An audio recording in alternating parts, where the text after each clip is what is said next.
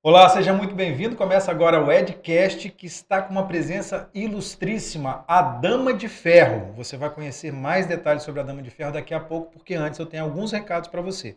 O primeiro, se você tem uma ideia na cabeça, quer colocar em prática, quer transformar em podcast ou videocast, procura o pessoal da Fornexus. Pessoal especializado nisso. Você chega com a ideia e sai da Fornexus com o seu produto prontinho, editadinho, tudo bonitinho, só para você postar nas redes. Então, se você tem uma ideia, procura o pessoal da Fornexus e os contatos, é, endereço, telefone, está tudo aqui no comentário fixado desse vídeo. E também um presente para você, 20% de desconto nas roupas da Ripple. Então entra lá no useripple.com.br, escolhe as suas roupas lá, as roupas que você quiser, pode escolher um montão de roupa e no final é só você digitar o cupom EDUCA20. Você tem 20% de desconto em todas as roupas. O endereço também está nos comentários fixados desse vídeo. Agora a gente vai conversar com ela, a Dama de Ferro. Sabe por que Dama de Ferro? São é, 400 e não sei quantos quilômetros de ciclismo, são 84 quilômetros de corrida, são 10 quilômetros de natação, isso de uma vez só. Paulo Mioto, como é que entra na cabeça de alguém fazer isso tudo de uma vez só? Ah, não entra, você só faz. Simples assim, né? Moleza, é, né? Você faz, você treina e faz, vamos lá. Mas, aí, mas é, é, é o quê? O que, que te move? O que, que faz você correr assim, é, nadar assim, andar de bicicleta assim de uma vez só? Eu acho que é um desafio, né? A gente está sempre se desafiando. A gente começa, comecei no triatlo, aí vai de uma distância leva a outra aí já não é mais novidade, aí você vai para outra até que chega no Ultraman, né? Que é a cereja em cima do bolo do que teatro. Na, é, que na verdade para você agora não é mais a cereja, já ficou para trás, né? Já ficou para trás, sim, já Por, tá. E qual é o próximo desafio agora? Ah, eu quero entrar na ultramaratona, quero desafios de montanha. Esse ano Vou dar pra pegar leve, né? Um ano meio Pegar leve, só correr assim, tipo uns 100 quilômetros, ah. 150 quilômetros. Não vou passar do 100 não, esse ano vai ficar só no 100. Mas aí, ano que vem, é minha meta, mudar um pouco os desafios. Eu gosto da corrida, me identifico muito com a corrida, ela faz parte da minha vida há muito tempo. E nadar no mar, eu continuo, mas não é meu foco de prova, meu foco mesmo é, é me desafiar na corrida. É um, é, é um mundo novo para mim, eu posso dizer, né? Tá, a gente está falando da, de uma ponta, né? Que uhum. é a uhum. ponta do agora, né? E como é que tudo começou? Como é que foi a ponta do começo lá? Como é que você entrou nesse mundo de, eh, de desafios, né? Como é que foi? Você começou com quantos anos? Como é que foi o começo? Ah, eu comecei a correr com 16, 17 anos, né? E para mim não era nenhum desafio, era aquela coisa de adolescente, é, de manter a forma, eu não gostava de academia, fazia, mas não me identificava. Aí eu comecei a correr sem nem tênis furado, tênis de couro, não sabia nem nada, né? Porque era anos 90 não tinha essa coisa, a corrida não era tão gigante como ela é hoje. É, e, o equipamento, tudo se desenvolveu ao longo desse muito, tempo. Muito, né? muito, mudou muito. É. Mas a corrida é aquela coisa assim, né? Ou você corre ou você não corre, né? Ou você tem, senão você vai de patins, né? Vamos dizer, né? Se você quiser correr mais rápido. Não tem essa. É, é muito teu corpo, a sua cabeça. E era isso que eu gostava da corrida, porque é, eu queria me desafiar de alguma maneira. Eu não sabia indo tanto, né? Eu não me conhecia tanto nessa época. Aí, com 18 anos, eu fui embora do Brasil e a corrida era fácil, né? Você coloca um tênis, você vai em qualquer lugar que você vai, você pode correr. Alguma coisa né? mais te motivou para fazer corrida? Você era acima do peso, queria perder peso? Então, eu tinha, eu tinha essa coisa de perder peso, né? De eu me achava gordinho, patinho feio. Foi uma época bem complicada, assim, para mim, a minha adolescência. E a corrida eu comecei a me identificar porque era uma coisa que eu fazia sozinha, eu me conectava, eu me conhecia. Assim, hoje eu vejo isso, né? Lógico que na época, quando você tem 16, 17 anos, você não vê isso, né? Eu procurava, eu era muito agitada, tinha uma energia que me deixava muito nervosa. Eu me achava muito nervosa. E foi nessa época que eu virei, é, virei vegetariana. Eu fiz um curso. Já com 18 anos? Eu tinha 16. 16 anos. É, 16, porque eu, eu tinha aquela. Eu me achava diferente de todo mundo, né? Tinha uma energia diferente, eu era. E eu explodia muito, eu era muito explosiva. Que é meu, do meu temperamento é assim, mas é bom a gente controlar, né? Aí eu comecei a fazer, eu fiz um curso de, é, de culinária natural e no primeiro dia ele me convenceu, era um médico que dava o curso, no primeiro dia ele me convenceu a parar de comer carne. Isso foi aqui no Brasil mesmo? Foi aqui no Brasil, aqui em Vitória. Aí eu falei assim, ah, vou parar, né? Todo mundo disse, ah, louca, que que é isso? Como você não vai comer carne? Imagina, naquela época. Aí eu parei de comer carne, comecei a fazer yoga, eu e a, Hoje eu não posso falar que são, né? Porque a gente chega na idade que. Naquela idade eu achava que até 40 anos era coroa, né? Então, não, não são, não é coroa. Aí eu comecei a fazer, ninguém fazia, todo mundo ia pra academia, era uhum. aquela coisa aeróbica, coisa. Eu, eu, correndo na rua, que eram poucas pessoas, uhum. e comecei a fazer yoga para me conhecer. Era um autoconhecimento naquela idade. Eu tive. Eh, era um processo que eu tinha meio depressão, eu comecei a desenvolver minha eh, depressão, que eu tive por anos e anos, naquela época. E essa. A, a corrida me fez entender muita coisa, mas depois de muito tempo. A yoga me acalmava, eu comecei a me sentir mais calma, comecei a tentar ser menos explosiva, mas lógico que isso demora, demora um tempo, não é de um é dia um para o outro, é um né? processo. Eu parei de comer carne vermelha, depois eu parei de comer o frango, depois e foi, é um processo que você tem que ir devagar se você quer ser uma coisa que, é, que seja uma coisa, uma mudança permanente, uhum. é um passo de cada vez, é, né? Com Aí com 18 anos eu saí do Brasil, a gente foi morar na Itália, fui fazer universidade na Itália, foi um choque porque é, a gente não sabia, a gente nunca tinha saído do Brasil. Foi Você em 95, foi, toda, foi né? minha família, meus pais tiraram, a gente tirou a cidadania, né? Que meu uhum. avô era italiano. E falou assim: ah, vamos para a Europa, vamos sair um pouco daqui, vamos ver o mundo, vamos ver um pouco do mundo, né? Pegar um pouco de cultura. E eles compraram um carro, rodaram a Europa toda, sem falar uma palavra de inglês. Meus pais figura, figura. nem inglês, nem italiano, nem nada. Né? Nada, nada, nada, nada. E pegaram e, e, viajaram tudo. Eu e minha irmã entramos na universidade. Aí, ah. Opa, vamos ficar lá, perto de Milão. A universidade era segunda melhor de economia. Que é uma cidade gigante, né, Milão? Milão. E a gente estava em Pavia, que é do lado de Milão, é como Ouro Preto. Sabe? Cidade que é toda em função da universidade. Maravilhosa a cidade. Realmente foi uma ótima oportunidade, assim, foi uma coisa única. E a gente começou a fazer economia, eu e minha irmã, mas era um preconceito com um brasileiro que a gente sofreu ali, foi bem difícil. Não foi aquela, sabe, todo mundo acha, ah, é mil maravilhas. Não, a gente entrou num curso de economia, que era super, um curso super famoso, super Dominando o italiano, né? Tranquilo. Zero italiano, zero. A gente não tinha nem internet, né, na época, então era foninho mesmo, com as fitinhas, a gente ia para a biblioteca, ficava, a gente estudava muito para pegar a língua, né? De, pô, 18 anos, minha irmã 21, a gente queria conhecer gente, é, queria conhecer jovens, então foi uma fase é, bem difícil, assim, para mim principalmente. Minha irmã tem um perfil muito diferente. E para mim foi difícil porque eu era muito tímida, muito fechada. E eu me sentia meio. Deslocada. Totalmente, um peixe fora d'água mesmo. Mas aí nessa época você continuava correndo? Eu assim? continuava correndo, eu queria... Você adquiriu o hábito, né? Virou eu já um tinha um hábito, todo dia eu corria uma hora. Era a única coisa que eu sei que eu corria 12 quilômetros em uma hora, todo dia, era o que eu fazia. Eu não tinha ideia de coisa, eu só calculava, eu sabia a distância só porque a gente fazia de carro. Eu falava, ah, deixa eu ver. Eu fazia a mesma distância todo dia, que é uma coisa até que quando a gente desenvolve, não desenvolve, não sei se é assim que fala, mas quando a gente tem depressão, a gente não quer, a gente entra na rotina, né? A gente fica com medo de sair da rotina. Então eu fazia todo dia a mesma coisa, que me ajudou muito na época, muito. E eu trabalhava à noite, comecei a trabalhar num, num pub irlandês à noite para comunicar, para conhecer gente. E foi bem, foi assim, eu não me arrependo de nada, né? Na minha vida eu sou muito grata, tudo, mas foi um período bem difícil, né? É, foi um período que, que inclusive, é, você fez escolhas nesse período, né? Sim. E você passou por um risco grande nesse período também, né? Sim. Como é que foi isso?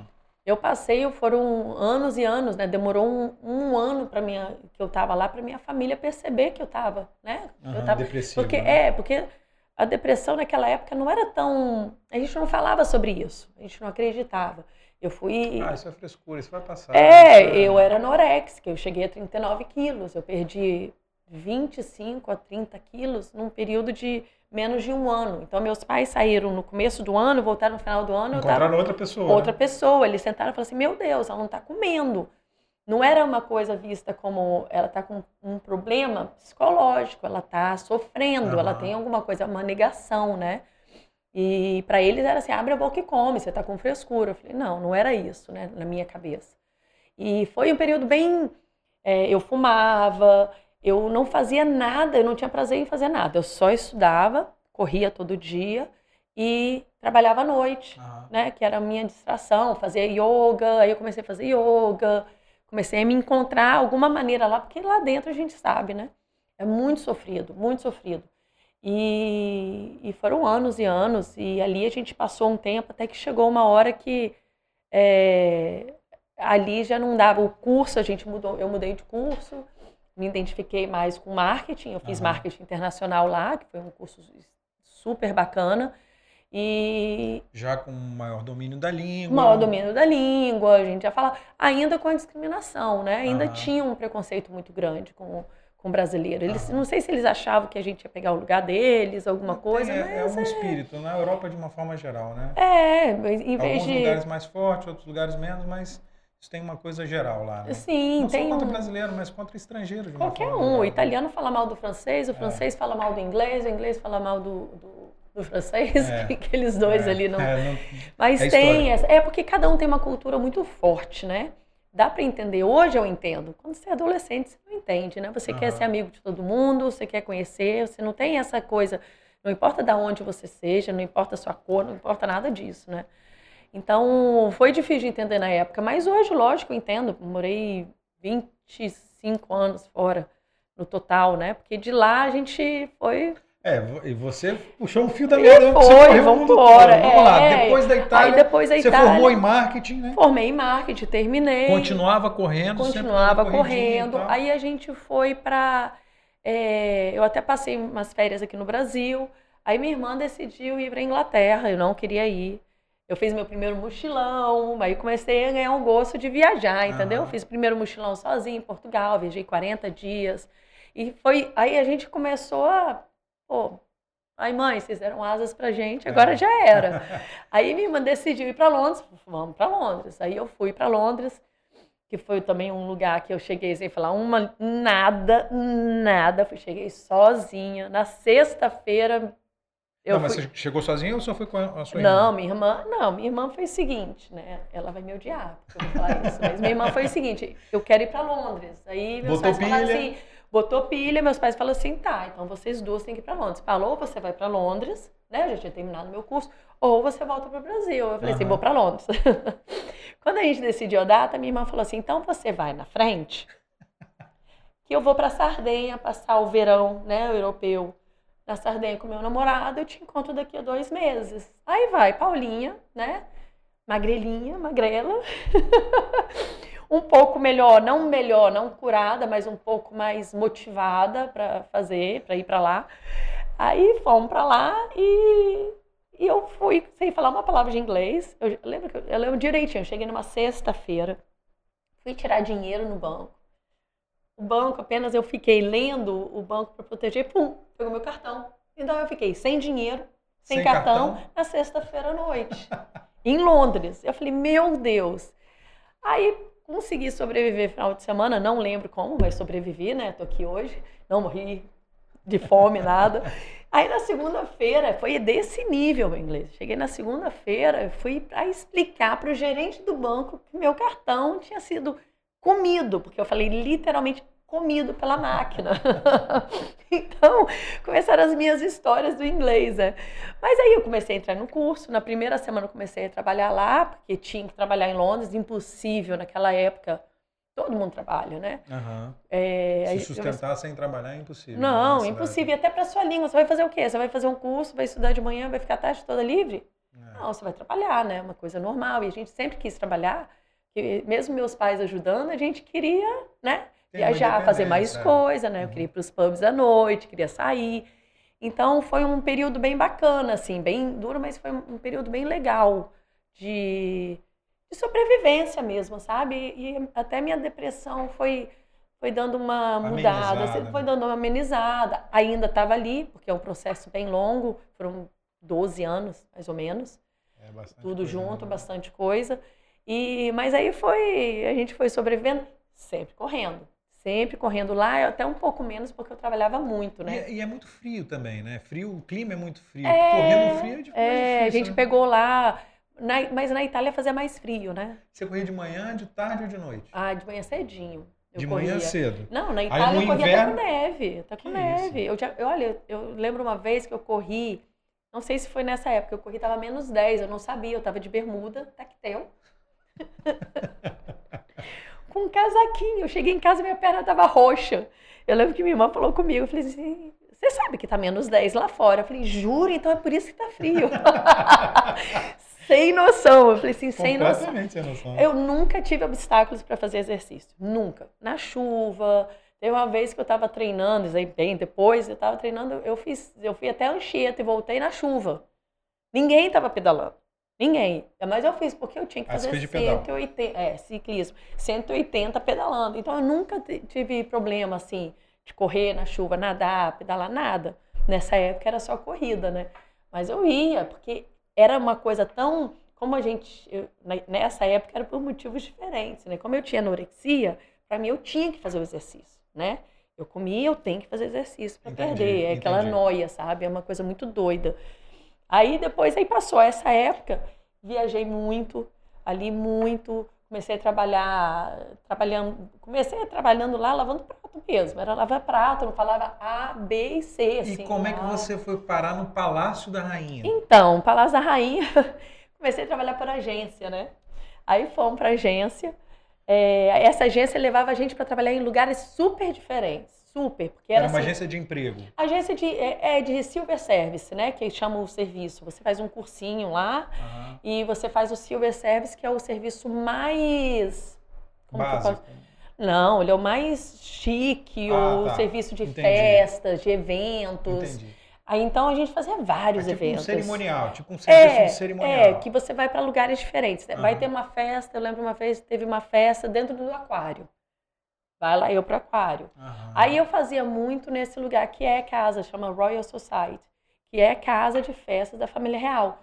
E esse esse lugar a gente eu comecei a ir muito e é só por indicação que você entra lá. É tipo é, é muito levado como profissão, é muito é, é visto de uma maneira muito diferente daqui do Brasil. Você Aham. trabalhar com hospitality lá é, é muito é, é uma profissão mesmo. Você tem que ser bom, é exigido que você ganha bem. Eu ia lá, eu fazia, e eu ia muito né, na, eh, no Royal, e um, um dos gerentes lá gostou de mim e me indicou, e eu comecei a trabalhar, fazer as festas. Tadinha de mim, gente, tadinha.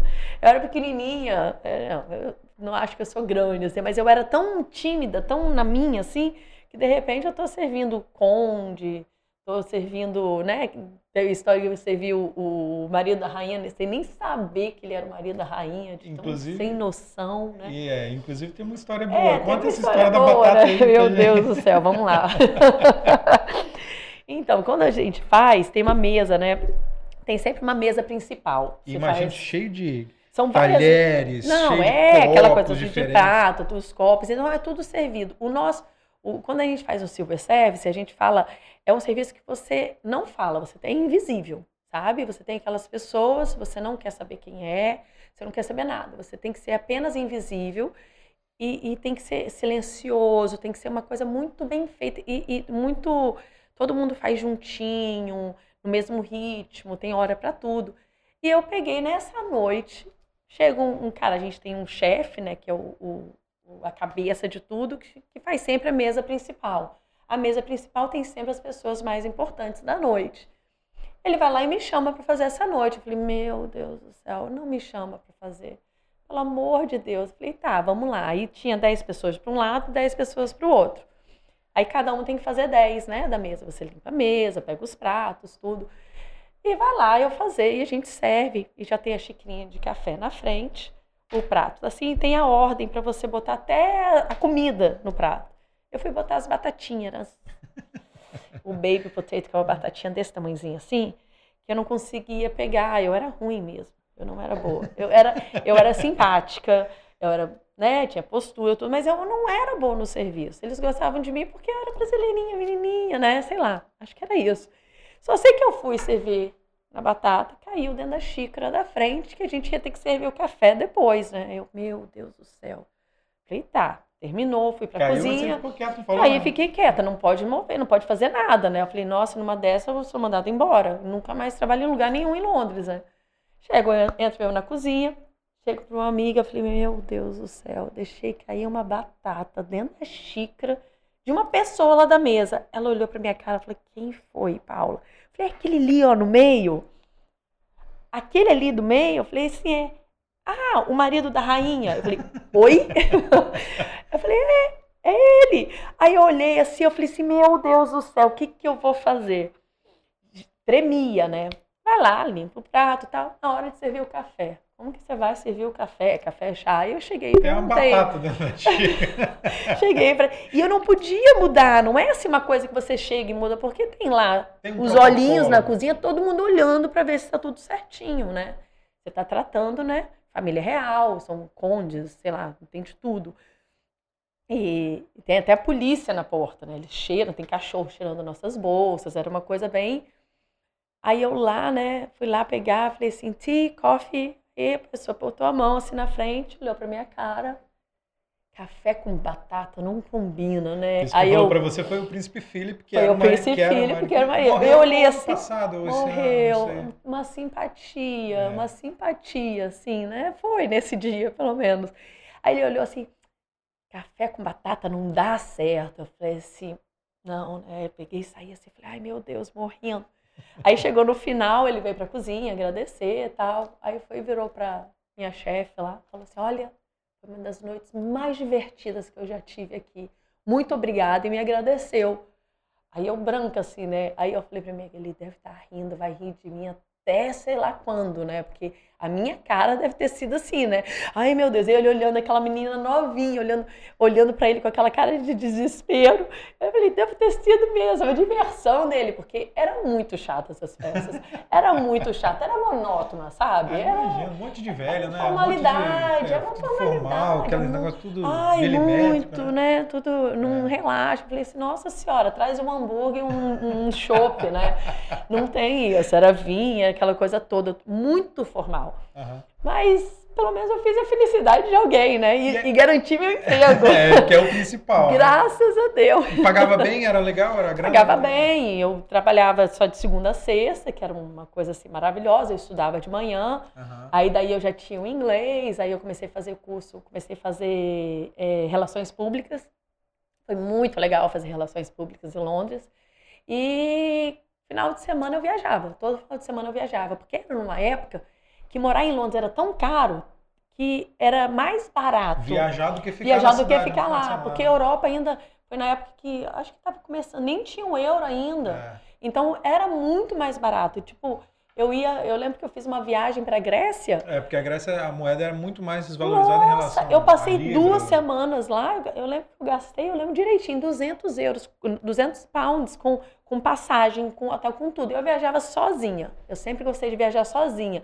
Então, todo final de semana eu ia para tudo quanto é lugar. Eu fazia a lista de onde eu queria ir. Conheci a Europa toda, toda, toda, sozinha, com mochilinha. Foi muito legal. E a corrida continuava lá, né?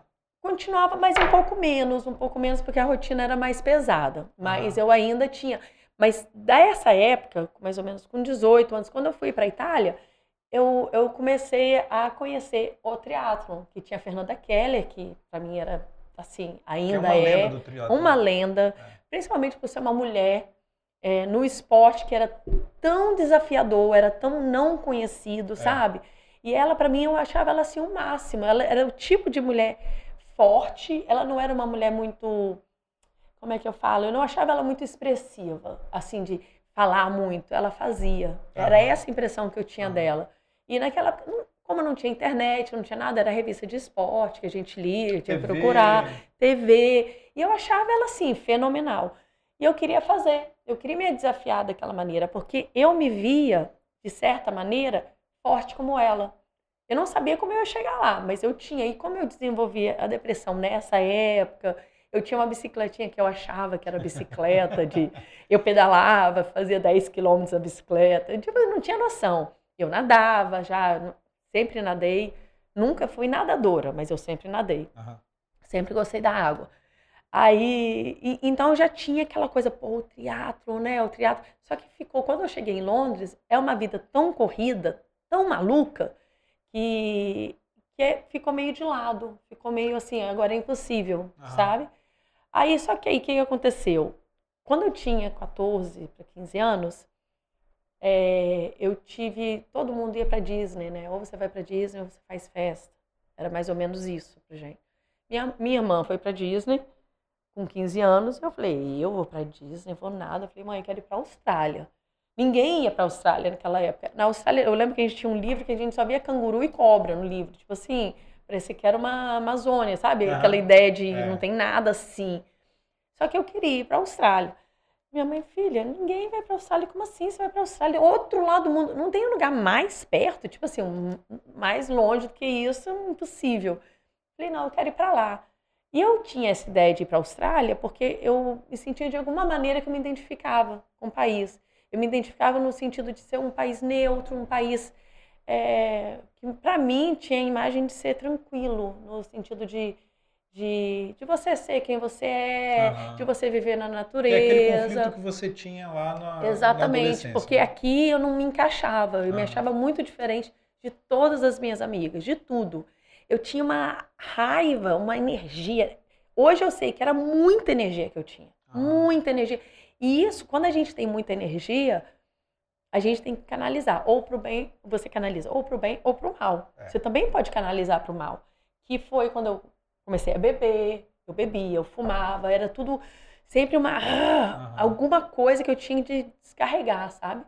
E eu achava que era isso, só que não era, né? Adolescente, você faz o quê? Você sai, né? E é Vai época. descobrindo, você vai, Vai vai descobrindo, mas né? é a época para fazer isso. O pior é fazer depois de velho, assim, Não, né? Com certeza. É a época para você descobrir. É porque você pode errar, né? Quando você, pode é errar. adolescente, você pode É, errar. você pode errar, não tem boleto para pagar, né? Quando você É. cresce, né? Você tem filho, tem, É. muda as coisas. Então foi um período meio confuso e eu tinha essa ideia da Austrália, ir para lá porque ninguém ia para lá. Então eu ia poder relaxar e, e descobrir quem eu era. Era mais ou menos essa ideia. Aí quando eu fiz, quando eu estava, é, quando eu estava em Londres, é, eu fui fazer uma viagem, eu fui para Roma visitar um amigo. Aí eu andando pela cidade, que eu amo Roma, amo, eu gosto de sair lá e andar. Cada rua é, é- é um, um suspiro, sabe? Eu acho maravilhosa a cidade. Aí eu saí para andar, passei na frente da embaixada da Austrália. Entrei lá com meu passaporte italiano, entrei e falei, quero ir para a Austrália. Foi exatamente assim. A mulher, tá bom. Foi lá, pum, um visto de um ano. Aí eu olhei assim, eu falei, nossa, eu peguei um visto de um ano. Eu falei, um ano a partir do momento que você entra. Você tem um ano para ir. Falei, tá ótimo. Aí foi daí que eu falei assim, qual o lugar que falta para eu ver na Europa? E eu tudo sozinha, né? Falei, qual o lugar que falta para eu ver na Europa? Ligo eu para Londres e falo, ó, vou demorar mais duas semanas. Foi aí que eu fui para Grécia. Fui para Grécia para tipo, comemorar, porque agora eu vou embora daqui. Aí eu fiz, nessa época eu comecei a fazer um pouco leste europeu também, Budapeste, fiz. é, eu- é, Ai, gente. Ai, outra cidade, esqueci. Esqueci o nome. Mas enfim, aí comecei a viajar um pouco assim, tinha feito tudo. Voltei para Londres, comprei minha passagem. Minha mãe ia passar férias lá em Londres, Aham. foi passar férias com meu pai. Eu cheguei e falei assim: ó, tô indo Austrália. tô indo pra Austrália daqui a 10 dias. Aí minha mãe, oi? Como assim? Falei, tô indo pra Austrália. Peguei um visto e eu nem falei, falei pra ninguém. Eu fiquei quieta porque era uma experiência que eu queria fazer sozinha. Aham. Eu queria ir pra lá sozinha, sabe? Eu tinha muitos amigos australianos em Londres, então eu já tinha uma ideia do povo, eu me dava super bem com o australiano. Aí eu falei, eu vou pra lá, eu falei, ó, tô indo, peguei um visto de um ano. Eu lembro que eu economizei dinheiro pra caramba, muito, porque o pound estava muito forte. Aí eu cheguei, aí, minha, aí eu falei assim, agora dá o dinheiro meu dos 15 anos. aí minha mãe, tá, tudo bem. Eu falei, vai embora. Fui, eu fui Balada, com uma grana. com grana. Cheguei lá, o gerente ficou apaixonado do, do banco, assim, me tratava. Eu era uma mochileira chegando, eu acho que eu botei uns 25 mil dólares na hora, assim, na- no banco. Caramba. Aí eu falei assim, pronto, vou curtir minha vida. Tava saindo, tava na deprê, já tinha... Sabe quando você vai descobrindo as coisas assim? Eu comecei a sentir o gostinho. Eu saí de um lugar frio, Europa, tava... Cheguei lá no inverno, achando que não tinha inverno, mas tinha, assim, só com roupa de verão. Então eu usava assim, tipo, três, eu tinha três jaquetinhas levinhas, eu usava uma em cima da outra, morrendo de frio, pateta total. Porque eu tenho essa mania, né? Ops, tenho essa mania de viajar e não ver nada sobre o lugar. Eu gosto de descobrir. Eu, eu gosto de descobrir, porque às vezes você vai, por exemplo, ah, você vai fazer isso, isso, isso. Aí você vai na Torre Eiffel, tá? E o resto? Tem muita coisa para oferecer à cidade. Tem todos os lugares têm. É tudo novidade. Então eu gosto de viajar e explorando mesmo. Eu gosto de caminhar, eu caminho nas cidades. É, então eu cheguei lá totalmente assim, né? Eu cheguei em Sydney, entrei no ônibus, era 6 horas da manhã, julho, frio, chovendo. Cheguei lá e falei, caraca, faz frio aqui, né? Ai, meu Deus. Aí eu foi engraçado que estava tudo fechado. Eu queria ir para Bondi, na praia, que eu chamava de bonde. Eu falei, bonde, eu quero ir para bonde. Eu tinha eu tinha um nomezinho, eu falei, quero ir para bonde. Eu já falava inglês, mas eu cheguei lá e me senti um pouco burra, porque o, o, australiano tem um sotaque muito diferente. É diferente, o inglês é diferente. É muito diferente, eles falam tudo... Nossa, e eles comem as palavras, eles falam muito rápido. Eu ficava assim, eu falei, meu Deus, eu não aprendi inglês. E em Londres você não aprende o inglês, inglês britânico, né? Você aprende o inglês de estrangeiro. Porque Londres é uma, é uma cidade que tem muito estrangeiro. É difícil né? encontrar um é inglês. É, de tudo quanto é lugar. Tudo, quando, ainda mais quando você trabalha, você está em escola de inglês, pô, japonês, coreano. Muçulmanos, os tem árabes, de tudo. É, é, legal? É muito legal. Mas você aprende um, um inglês de estrangeiro, né? Aí eu cheguei lá, aquele choque, né? Aí a sorte que o motorista do ônibus que eu cheguei lá era português. Aí a gente começou a conversar, ele falou assim, olha, você vai chegar em Bondi e não tem nada aberto. Tá tudo fechado. Os lugares só abrem mais tarde por causa do inverno. Mas eu vou mudar a rota do ônibus e eu vou parar num hostel que é de um amigo meu. Falei, pô, beleza, né? Isso sempre aconteceu comigo nas viagens, principalmente porque viajar sozinha, eu nunca penso que vai dar alguma coisa de errado, eu sempre penso que vai dar certo. E acontece essas situações, né? Ele salvou a minha vida, né? Aí eu cheguei lá, conheci o, o gerente, até a gente namorou por uns dois meses, que ele me apresentou a cidade toda depois. E eu falei assim, meu Deus, estou num paraíso. Foi um período assim, eu, se eu lembro de um período que foi assim que eu não vejo defeito, foi esse, esses seis meses, primeiros seis Aham, meses lá. Nossa, foi muito bom. Você ficou seis meses na Austrália? Não, eu fiquei seis anos. você foi para ficar um, você foi para ficar... ficar um ano. O que, que eu ia fazer? Eu ia parar em Bondi, que era um lugar legal, Aham. e ia fazer um mochilão, conhecer pegar e viajar. Uhum. Muita gente faz, compra uma Kombi, viaja. Ou... É. Lá eles têm agora um esquema, agora não, é de aluguel, né? Você aluga um, um home. Um...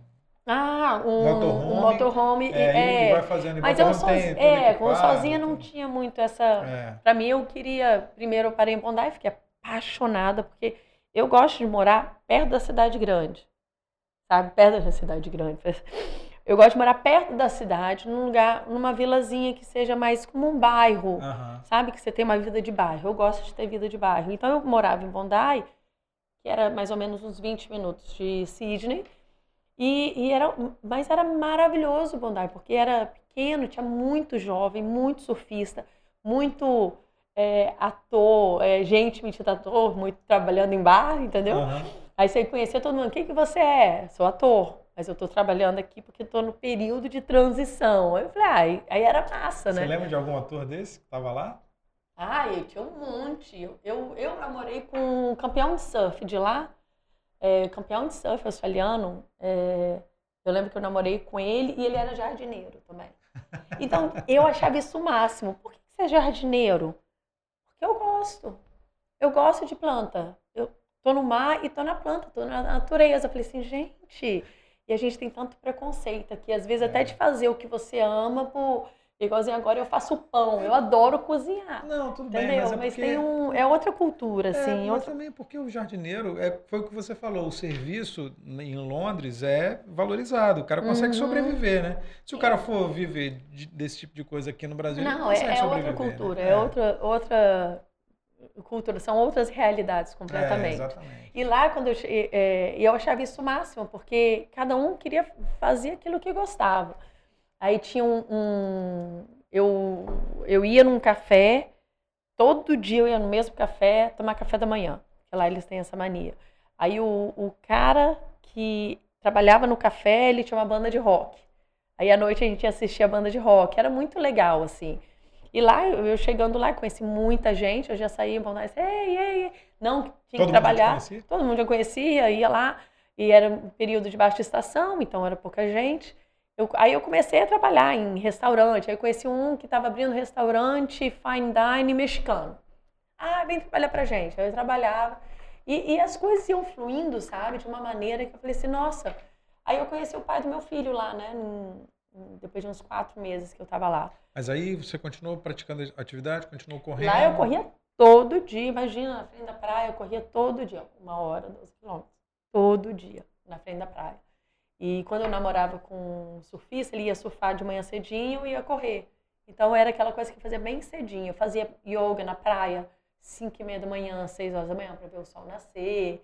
Era uma fase bem eu sou reikiana, né? Eu acho que eu não comentei uhum. isso com você até. Eu sou. Não, você comentou, você é, chegou a comentar. Aí eu fiz o reiki, o meu master foi feito lá, né? Que o, lá na Austrália, para você ser reiki master, pegar, ser mestre, você tem que ser convidada.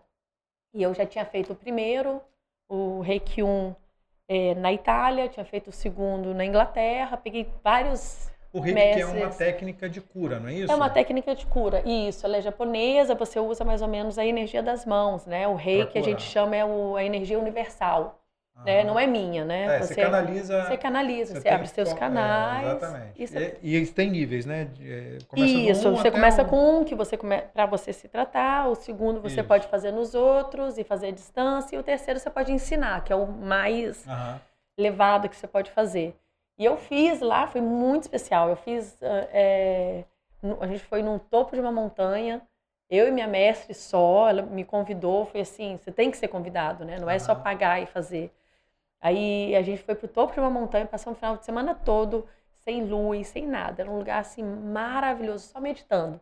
Aí eu fui introduzida pro, né, fiz o virei mestre, vamos dizer. Então foi um período muito especial, muito, todo mundo que eu conheci, foi muito. E foi o mesmo período que eu engravidei. Aí eu tinha um ano de visto, um ano de visto, né? Aí quando eu conheci o pai do meu filho, a gente já começou a morar junto, já coisa ele não, vamos, você tem que ficar mais tempo, porque ele era inglês australiano. Uhum. Ele não, você tem que ficar mais tempo, a gente tem que mudar seu visto. Aí eu falei assim, e eu tinha já o plano de ir para o Canadá depois. Eu já tinha pedido visto de um ano no Canadá. Era Canadá e África, eram meus dois lugares que eu queria ir. Era a sua rota, é que Era você tinha rota, traçado, né? Minha rota.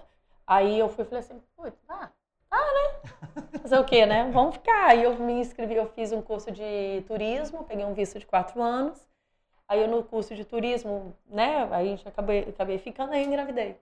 Aí mudaram todos os planos, né? Não estava totalmente inesperado. Corria todo dia, era ativa, já Mesmo tava... grávida? Mesmo grávida você corria? Quando eu engravidei, eu parei. Eu fumava na época também.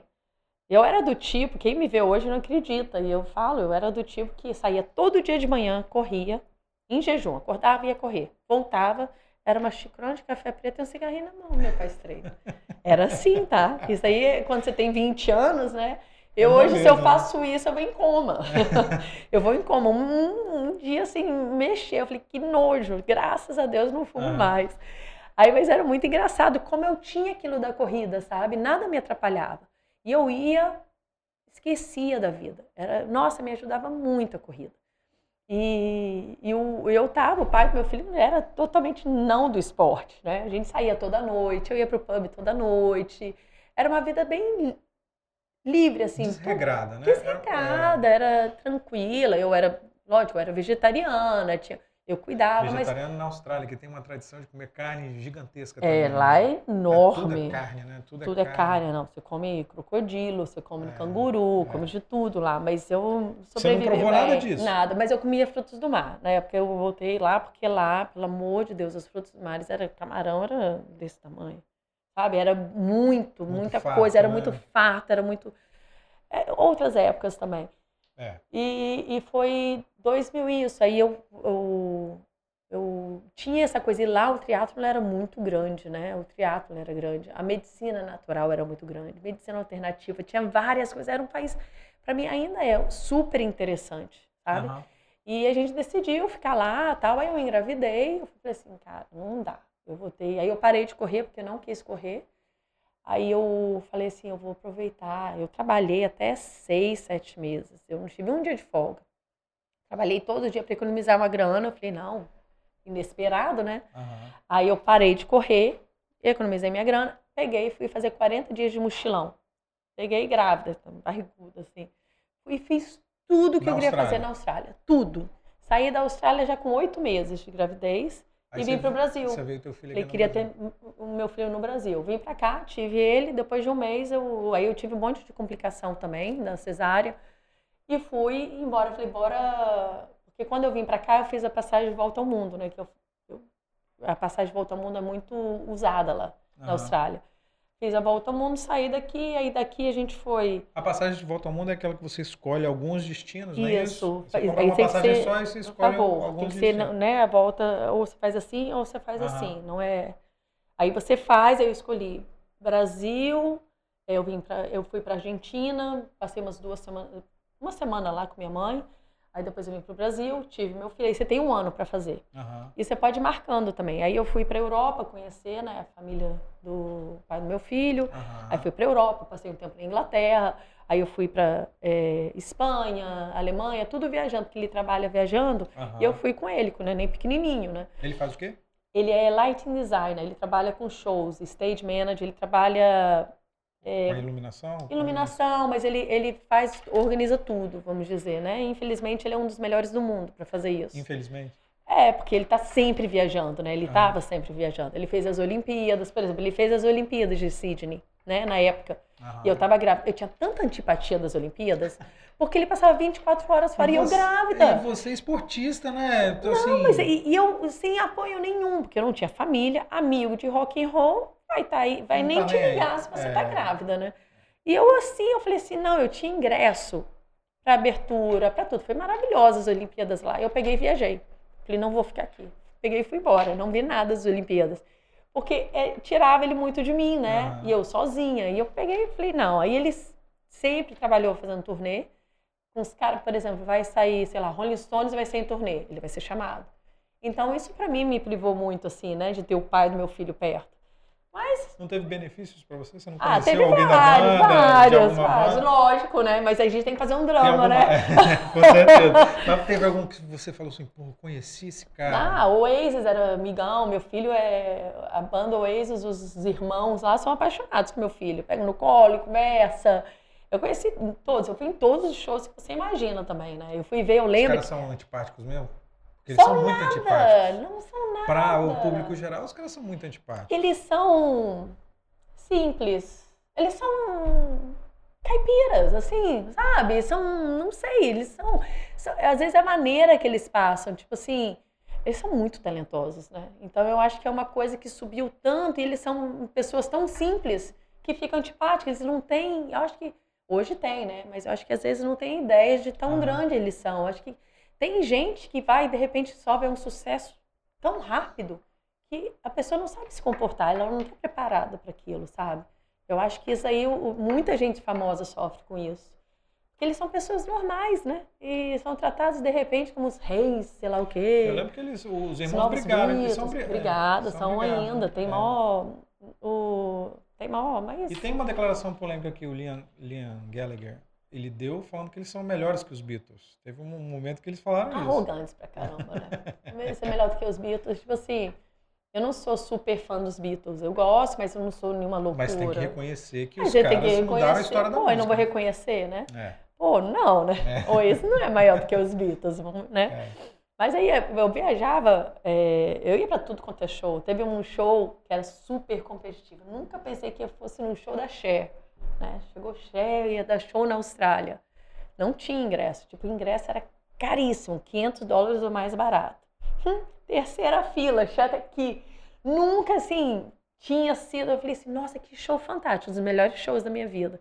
Então tinha um lado bom, né? Eu ia tudo vipão, atrás do palco, que não é nem tão bom Backstage e tal. né? tudo, conhecia quem eu queria conhecer e tal, mas hum, lógico que vai ter, né? Mas a gente tem que fazer um draminha, né? Aí Mas tem perrengue também. é uma disso. perrengue, você- com filho pequeno. Aí você com barrigudona lá, grávida e não, Não, tem. e depois a gente voltou eu passei tempo na Itália, rodando. Meu filho, coitado, menos de um ano já conheci a Europa toda, já tinha Mas você passado foi pela sozinha? Aí você foi sozinha com ele? Eu viajava sempre sozinha, né? Encontrava Em- nos pai, lugares, eu porque ele tava tempo fazendo trabalho e- Isso, eu ia só para ele poder ver o filho. Eu, Mas passei dois tava- meses em Barcelona. Mas aí você estava junto, junto, com, junto com ele ainda ou você Não, não, a gente estava junto, a gente Aham. ficou junto até o meu filho ter cinco anos. Aí a gente foi, com 10 meses, eu lembro, a gente estava na Itália, a gente passou o verão na Itália. Aí quando meu filho tinha 10 meses, a gente falou assim, ah, Europa não, bora voltar para a Austrália, bora. Em uma semana a gente estava na Austrália. Voltamos para a Austrália e começamos do zero. Eu não podia trabalhar, porque eu estava esperando visto. Meu filho, eu fiquei com meu filho até dois anos de idade. Amamentei até dois anos de idade. Eu tinha aquele carrinho. A gente não tinha muito dinheiro, foi muita sorte, porque foi muito inesperado. A gente era jovens, quem a gente ganhava, a gente gastava, não tinha Aham. economia. De repente, um Não filho. tinha cabeça para economizar, pensar Não tinha, futuro, nunca é. pensei em ter filho, nunca pensei em casar, nada disso. Ele sim, eu não, eu não tinha essa coisa assim. Eu falei, eu, eu sou cidadã do mundo. Eu tinha isso desde novinha, nunca pensei casar, ter filho. Veio, graças a foi um presente de Deus, foi maravilhoso. Aí a gente foi eh, tentar economizar, só pra você ter ideia, a primeira coisa que eu comprei pro meu filho, ia ser tanto de noção, foi um tênisinho da Nike, desse tamanho, de 100 dólares. Que ele usava. que- Nunca usou. Nunca. Ele odiava sapato. Mas que, que, que, aonde que eu ia gastar 100 dólares comprando um tênisinho da Nike desse tamanhozinho pro meu filho que tava na barriga ainda? Aham. Tipo assim, eu era sem noção. Vou comprar porque ele vai ser corredor, igual a mãe, né? Sem noção. Sem noção. Mas a gente aprendeu, foi aprendendo. Amor Só não aprende faltou. assim, né? Só aprende assim, né? Não, não existe. Você nunca tá pronto. Você nunca tá pronto. É. Aí a gente foi, rodou. Aí eu fiquei com meu filho dois anos, amamentei. Foi, assim, foi duro, não foi fácil. Eu não tinha ninguém, ninguém mesmo. A gente mudou de cidade. A gente foi morar em Melbourne, que era mais frio. E, o pai dele só viajava, porque tinha que pagar as contas, né? E antes disso foi, foi engraçado, porque a gente ganhou muita coisa aqui no Brasil, né? É, eu vim pro Brasil, aí era carrinho. Ah, eu tenho um carrinho velho aqui. Eu quero. Era tudo de segunda mão. Eu não comprei uma coisa pro meu filho até eu ter meu primeiro emprego depois, né? Mas a gente não é materialista. Sempre foi assim, vamos, né? Amor não vai faltar. E não faltou. Aí eu ganhei um carrinho daqueles quatro rodas, né? Meio trombolho. Aí fui embora para Inglaterra. Ele tinha um mês. Eu viajei sozinha com ele de um mês, pequenininho, amamentando. Aí eu cheguei, tinha aquelas cadeirinhas, né, pro Aham, avião. aham. Nem imaginava como era viajar, né? 12 horas com uma criança. criança, é.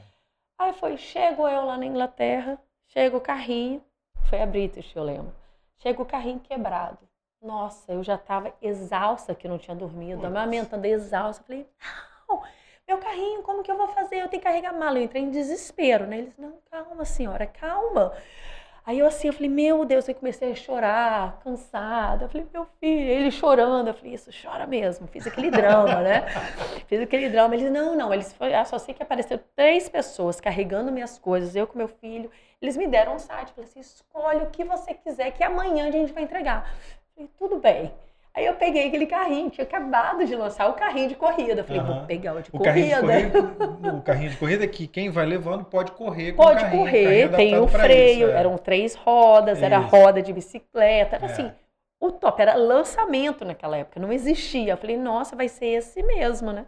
Ganhei, só sei que custava uma nota. Peguei um usado, peguei, troquei, eu falei, agora eu posso correr, né? Pelo menos eu podia fazer isso. Aí eu botava ele pra dormir, todo dia eu ia correr com ele.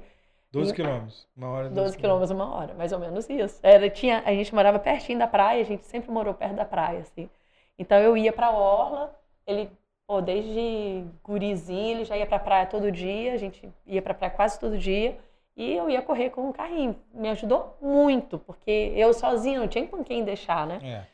Aí, aí foi nesse período, aí comecei a trabalhar, eh, depois de dois anos comecei a trabalhar, fazia volta ao mundo com ele, morei seis anos lá no total. Fiz minha primeira maratona, corria todo dia. E como é que surgiu essa coisa de fazer a maratona? Porque você corria informalmente, né? Você dava Corria, não corrida sabia nem pra pace, não sabia É. nem distância da maratona, pra você ter ideia. Uma amiga minha chegou pra mim. 42 quilômetros. É, maratona- hoje eu sei. E 200 metros. hoje eu sei. Uma amiga chegou pra mim e falou assim: você, você tinha que fazer corrida longa. Você tem um corpo de corredora. Você tem que fazer umas corridas. Por que você não faz a maratona de Melbourne? Vou fazer, né? Tô fazendo nada, vou fazer. E fiz, fiz três horas e meia. E todo mundo, caraca! Tipo assim, falei, caraca, você fez um tempo bom e coisa. Eu falei, ah, é? Você nunca tinha corrido mais do que os 12 quilômetros? Não, eu tinha, às vezes eu fazia umas duas horas, mas eu não tinha, você eu não, não tinha ideia de, de distância. Eu não tinha ideia de velocidade, eu não tinha ideia de nada. Nada, nada, nada. Aí eu fui e falei assim, nossa, e eu gostei, sabe? Eu gostei. Eu fazia aula de spinning com a campeã, a campeã australiana de, de Ironman. A mulher foda, eu fazia aula de spinning, começava a fazer aula de spinning, porque eu fazia tudo de bicicleta em Melbourne. Lá tem ciclovia para tudo quanto é lugar. Eu botava a cadeirinha, fazia tudo. Eu só para ir trabalhar e voltar já eram 30 quilômetros. Eu fazia uma média de 30, às vezes eu trabalhava de manhã e de noite. Eu fazia uma média de 30 a 60 quilômetros de bicicleta por dia. E ainda corria e ainda trabalhava em pé, porque eu era gerente de restaurante, né? Eu trabalhei uhum. com chefes, assim, eu trabalhei, tenho uns 10 anos de experiência com um chefe famoso, chefe de livro. Esse chefe que eu trabalhei em Melbourne, ele tinha programa de TV, uhum. ele tinha um livro, a cozinha era aberta, assim, era muito legal. A cozinha toda aberta, você via ele cozinhando, ele era era o tá, restaurante. Aí, como é que uma vegana vai resistir a umas, a umas comidas assim desses chefes, assim, Nada. umas carnes, eu fazia, peixes? Eles faziam. Aí eu virei vegana mesmo lá. Lá foi que eu comecei, eu vou ser vegana. Nada de origem. Nada, eu fazia meu pão, eu tinha a cozinha super montada, a gente tinha assim uma estrutura muito legal em Melbourne. Depois que passou uma perrengue, a gente ficou bem. Eu adorava morar lá. A gente morava numa casa, tinha coisas que assim, cara, que não tinha preço. A gente morava perto da praia. Então a gente tinha sempre. E o esporte é muito forte, meu. Muito, muito, muito forte. Você acha cidade. que isso acabou te dando um impulso para você continuar, sair daquela corridinha? Não sei, eu não tinha como não ter minha vida no esporte. Uhum. Mas eu ainda não era do esporte, eu ainda fumava. Depois que meu filho cresceu, eu ainda dava uma fumadinha, tomava um vinho. Eu fumei até 2010, mais ou menos. Eu comecei nova, parei na minha gravidez toda, parei quando amamentei, depois você uhum. acaba voltando. Então, eu não, ainda não era aquela coisa 100% esporte, mas eu tinha uma coisa na minha cabeça que eu queria ter aquela vida, uhum. vida saudável. Eu era vegana, aí eu virei vegana, fazia meu pão, comprava nada industrializado. É, a gente frequentava uns lugares super legais, meu filho adorava, assim, os lugares que eu ia. Meu filho sempre foi meio pro natural. Eu lembro que uma vez eu fiz um bolo de chocolate com calda de chocolate, aquele bolo bem brasileiro, sabe? Uhum. Aí eu fiz, ele foi lá e falou, ai filho, olha, eu não comia. Aí eu fiz Você fazia meu filho, comida, mas eu fazia, mas eu não comia essas coisas. Eu fiz pro meu filho, meu filho com 3, 4 anos, eu falei, ô oh, filho, come um pedacinho, experimenta. Ele foi, experimentou. Ai, mas é uma delícia, mas posso comer uma pera? Aí eu falei, tá. É o sonho de toda mãe, isso. Ele vinha aqui de férias, ele não tomava refrigerante, não comia chocolate. Então ele começou, depois de cinco anos só que, depois de cinco anos de idade, que ele começou a entender o que era um brigadeiro. É porque não tem jeito, porque você tem convivência com as outras crianças, que é comum, é. isso é natural. Ainda tá? mais festa de aniversário aqui aniversário no Brasil. Cada semana tinha uma festa de aniversário. É, eu vou falar para ele, filho, não toma Guaraná? É. Não tinha como, né? Ele não tinha aquela coisa louca do doce. Aí quando fez, meu filho fez cinco anos, eu vim para cá. É, passar férias, aí acabei, a gente acabou, eu acabei terminando com o pai dele, a gente se separou e eu nunca mais voltei para a Austrália. Por 10 anos de vida lá, eu não vi nada. Vim com meu filho e a, e a mochila. Acabou. Tudo que eu construí nos 10 anos assim que eu tinha morado fora ficou lá, de 95 a 2005. Aí eu vim pra cá, falei, caramba, e aí? Aí eu comecei a fazer corrida de rua, aqui, 5, 10 quilômetros, 5, 10 quilômetros. Entrei para o atletismo, conheci, comecei a entender que era treinar na pista, eu peguei um, um eu entrei mesmo, fui associado do atletismo do uhum. Espírito Santo. E foi muito legal, fazia corrida de rua quase todo final de semana. Tava bem magrinha, tava assim perfeita para 5 e 10. E não era tão grande corrida de rua, então era só gente raiz mesmo na corrida de rua. Eu ia para Nossa senhora, uns lugares que eu nem imaginava que eu fosse, que existia em Vitória, eu ia fazer corrida de rua. E foi ótimo, porque eu comecei a ganhar, comecei a entender o que era um pódio, o que era uma corrida boa. Eu fiz meu recorde nos 10 quilômetros nessa época, o recorde dos 5 não, mas de 10 eu tinha um, um, um, meu melhor tempo foi nessa época. Aí eu fui pra. Eu comecei a fazer comércio exterior, tipo, dei uma reviravolta na minha vida, total. Comecei a sair de um relacionamento de seis anos, que foi uma saída bem crítica, bem traumática. complicada, bem traumática.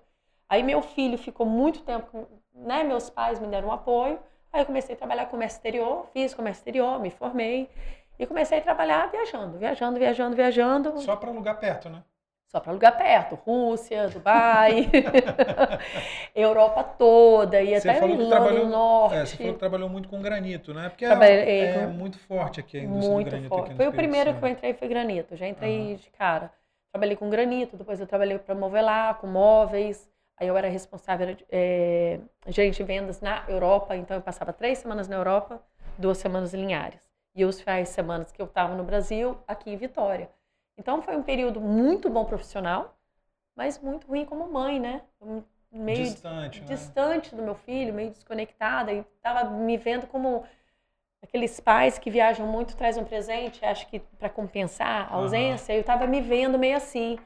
Aí depois de três E você anos, continuava praticando atividade física, mesmo nesse ritmo? sempre, eu lembro que eu ia, nossa, eu lembro que eu Você corria na rua desses lugares? Dubai? todos os lugares, todos os lugares eu corria. Em Dubai foi eh, eu fazer academia, eu sempre peguei hotel com academia. Aham. Dubai lá tem que ser porque é muito quente, não tinha condições. É. E eu lembro que em Dublin eu conheci Dublin assim, porque eu ia sempre na parte mais industrial e tal. Em Dublin eu conheci correndo. Eu acordava 5 horas da manhã e conheci a cidade toda correndo. Qual foi o lugar mais legal que você viu, que você correu assim? Ah, eu fiz Paris, né? Paris maravilhoso. Em to- todos os lugares eram assim fantásticos. Eu saía, ia e voltava, sabe? Você falava, ah, eu tenho uma hora, eu vou meia hora e volto. E você vê a cidade de uma maneira diferente. Primeiro que era muito cedo, antes de abrir, antes do movimento. Então você via tudo muito diferente. E para mim isso não tinha preço. Eu podia fazer, trabalhar o dia todo, eu tinha que ter aquela. E, e na Europa você podia até 10 horas da noite, eu ia a qualquer hora.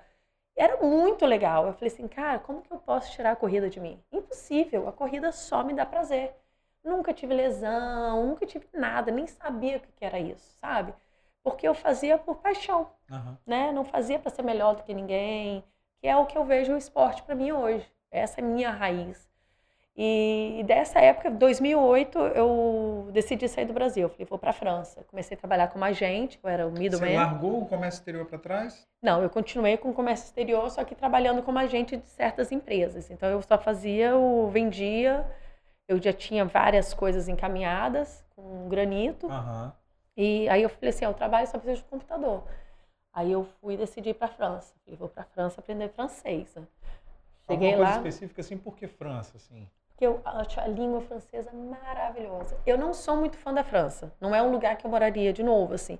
Mas eu acho a língua... E eu, quando eu aprendi italiano, aí depois eu aprendi inglês, aí eu comecei a trabalhar muito com... Nunca fiz aula de espanhol, nada, mas sempre me virei na Espanha. Eu ia muito na, na Espanha a trabalho. Aham. eu falava assim, cara, não tem coisa mais fantástica do que você chegar num lugar e comunicar com, Com as pessoas, com a língua pessoas. deles. Eu achava, eu não quero falar inglês, eu quero falar a língua local. Então, para mim, isso você cria uma certa confiança, você ganha confiança nas Quando pessoas. você se esforça para se adaptar ao, ao que as pessoas marav- vivem, elas Isso, eu, por exemplo, eu olhos. chego na Itália, eu falo italiano até hoje, eu falo fluente, eu adoro falar italiano. Aí na minha ideia era essa, eu falei, eu quero falar francês, que eu acho a língua francesa maravilhosa e é uma língua que pode ser muito usada. É mais um, uma coisa para o comércio exterior. Aí eu fui, fiz um curso de francês lá, meu filho entrou direto na escola, era eu e ele, a gente morou num, num kitnet, a coisa mais charmosa do mundo, assim, no meio, na frente da catedral, pequenininho, Era em Paris? pequenininho. Não, a gente morou em Lille, que dá uma Ah. hora. Dá pertinho também, 15 minutos de carro você está na Bélgica. Então tem uma influência belga muito grande, que eu acho que é melhor do que ter a influência francesa. Eu gosto muito da cultura belga, muito. Então foi muito legal. A gente pegava a bicicleta e ia para a Bélgica. Bora para a Bélgica, vamos. A gente ia. Foi uma super experiência. Mas ao mesmo tempo, é, é, financeiramente foi um baque, porque foi num, num ano que teve um boom no, Foi uma crise, né? é uma crise Foi a crise imobiliária imobiliária nos Estados Unidos que refletiu no, no mundo no inteiro. mundo todo. Então, praticamente quase todo, tudo meu que estava encaminhado foi cancelado. Aí eu falei, meu Deus, e aí? E agora? E agora? Não falo francês ainda de conseguir trabalhar aqui. Tinha, eu tinha um grupo de amigas muito forte lá, que uma ajudava muito a outra. Tive ajuda, mas ao mesmo tempo, e aí, o que, eu faço? Aí um, um cliente meu de Londres me chamou para trabalhar para ele, né, como project manager. Era um- uma proposta assim irrecusável. Eu falei, pô, vou para Londres com um filho pequeno. Meu filho tinha quase nove anos na época. Falei, Londres com filho, cara, mãe solteira, mãe solo em Londres, não é legal.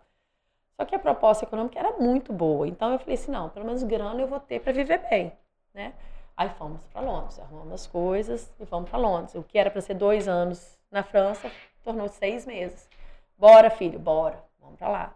Meu filho já falava francês. Em um mês ele pegou o francês, já era fluente. Pra e era criança é ele ia para a escola sozinho, porque a escola era pertinho, era uma cidade, né? Uma, é, a gente estava numa área que era bem tranquila. Nossa, aí, aí eu falei, ah, vamos embora, né? Vamos para lá. Meu filho veio para o Brasil, passar uns dois meses do verão. Aí vai lá, uma casa, compra móveis, faz tudo. Trabalhava igual uma maluca, porque era, foi um, é, assim, profissionalmente foi um grande desafio.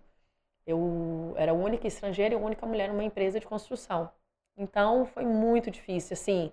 é, eu tinha que me manter muito. Eu sempre trabalhei num mundo muito machista. Aham. Não importa aqui, lá fora, é um mundo muito machista, da construção, é, o, o de exportar, o de tratar com gente do mundo todo. Você trata muito com homem, né? Então você tem que ter uma certa firmeza. Com culturas diferentes e que são extremamente machistas. Pô, Dubai, os árabes são. Totalmente. é um- E eu me dei bem em Dubai, eu me dei super bem em Dubai. Foi assim, eu saí até na revista com shake de Dubai. Porque eu era a única mulher num stand na feira toda, que era uma feira imensa, a Big Five. Eu saí porque ele- eles acharam o máximo que eu era uma mulher, foi, chamou a atenção, eu era a única mulher, de terno, armada e tal. Aí ele veio pro meu stand tirar foto comigo. Eu saí ainda na revista. Virou atração turística. Eu falei, meu Deus do céu, só comigo. E lá eu conheci até um, um sheik que ele mandava me buscar de helicóptero na feira, porque era muito difícil o táxi. Ele me deu um motorista dele. E depois de anos, quando eu fui morar na França, acho que essa história você não sabe. Não, essa não. aqui você não Manda- sabe. Manda aí. Quando eu cheguei na França, ele descobriu que eu estava lá. Ele comprava material pro. Ele fazia umas construções maravilhosas, maravilhosas. Que era o granito que saía do Espírito Santo. Do- não, esse saía do, do sertão da Bahia. É, Então, é porque Eu- as áreas de granito são norte dos principais, né? Sim. Norte do Espírito Santo, sul do Espírito Santo também, Sul do Espírito mais o sul Santo. da Bahia ali, né? Sim. Essa parte do sul da Bahia, que tem muita pedreira, né? E é muito exótico, né? Nosso É. produto é exótico. O americano gosta muito. E Os árabe também muito. começou a ganhar um gosto. Eles gostam da riqueza, né? Aham. Aí eu lembro que ele comprava material e ele, ele descobriu que eu estava na França. Então ele me chamou para passar um final de semana em Paris em um dos hotéis dele. Casado, tal. Aí vai eu para Paris. Na época, cara, Deus sabe muito bem o que faz, tá? É um desafio sempre de escolhas, por isso que eu falo que eu tenho muita sorte nas coisas pelas escolhas que eu faço, né? Eu tenho um eu tenho uns valores muito fortes, muito, tanto no esporte como na vida, em tudo. E ele me chamou para passar, para falar de negócio. Fui para lá. Ok. Eu e meu filho falou: "Não, mandou um motorista me buscar, tinha champanhe, coisa, era coisa. É um mundo que realmente é, é difícil de conhecer, mas que eu não queria para mim. Não é uma coisa. Aí ele foi. Que é um mundo completamente diferente do que a gente conhece. Não. Nós, meros mortais, conhecemos. Sim, né? Completamente. Tipo assim, pode encher os olhos de muita gente, mas pra mim, pelo menos, não foi uma experiência e tanto. Tipo é no assim, mínimo o impacto que você tem. né? imagina na época que você tá assim, duro. Eu não tenho vergonha. Eu passei. Cara, foi muito difícil essa época. Na merda. Merda, literalmente assim. E meu filho, eu com um filho pequeno, eu ia passar isso pra ele, sabe? Eu estressada, falei, caramba, porque quando é você no mundo é uma coisa, você e um filho é outra coisa. Eu passo fome, tô nem aí, meu filho não vai passar fome. É. Entendeu? Então, é uma coisa que eu falo assim, cara, eu não queria voltar pro Brasil, eu queria que desse certo. Então, foi um período meio confuso. Mas, quem tem amigo quem tem tudo. Quando você tem né, um crédito de confiança, as pessoas confiam em você. Eu sempre fui muito honesta. E ele me chamou, falei, vem para Paris, tal. Então, mandou um motorista. Cara, é uma coisa de outro mundo. Ficamos no hotel, que eu lembro que só a diária do hotel era 1.200 euros. E meu filho foi junto. Vai, meu filho não conhecia Paris ainda. Nossa, o motorista levou para tudo quanto é lugar. Os restaurantes maravilhosos, tudo assim. E sempre falando de negócio, sempre super educado. Super, ele era um pouco mais velho do que eu. Ele era de Marrocos. Aí, levou para Galeria Lafayette, que é um sonho de qualquer mulher, né? Falei, qual? Eu falei, preciso comprar um presente para minha mulher e para os meus filhos. Vão lá comigo. Eu falei, vamos. Aí ele, qual é a marca, qual é a grife que você mais gosta? Eu falei, ah, Chanel, né? Chanel é maravilhosa. Ele parou no Chanel e falou assim, escolhe o que, que você quer. Eu falei, não, não quero nada. Nem olhei, não quero nada. Aí ele falou assim, escolhe. Eu falei assim, não, não quero não. Eu falei, tipo assim, né? Eu, hein? Chegou na área de brinquedo pro meu filho. Nossa, tem tanto orgulho do meu filho. Ele assim, escolhe alguma coisa. Aí meu filho olhou assim, olhou pra minha cara, tipo assim, meu filho assim, né? Com um olho desse tamanho. Criança, olhou pra minha né? cara, olhou pra ele, não, muito obrigada. Eu falei, aqui, né? Tentando comprar? O que, que é isso? Eu achei estranho. Uhum. Tá. Chega a noite, era a última noite. É, vamos jantar. E sempre falando de negócio. Ele me mostrando as construções dele, ele me mostrou o apartamento que ele tinha reformado, ele tinha uma cobertura que era uma coisa de outro mundo. Me mostrando tudo, sempre muito profissional. Aí no último dia ele chega e joga um papel na mesa. Um contrato. Falei, então, esse é um contrato para você ser minha segunda esposa. Aí vem tudo, um filme na cabeça, né? Eu falei, caramba, se ele me deixar aqui, eu não tenho dinheiro para pegar um metrô para ir para casa. Sabe, quando você vê tudo, eu falei assim, aí ele foi me mostrando as condições, né? Então, cada duas semanas a gente se vê.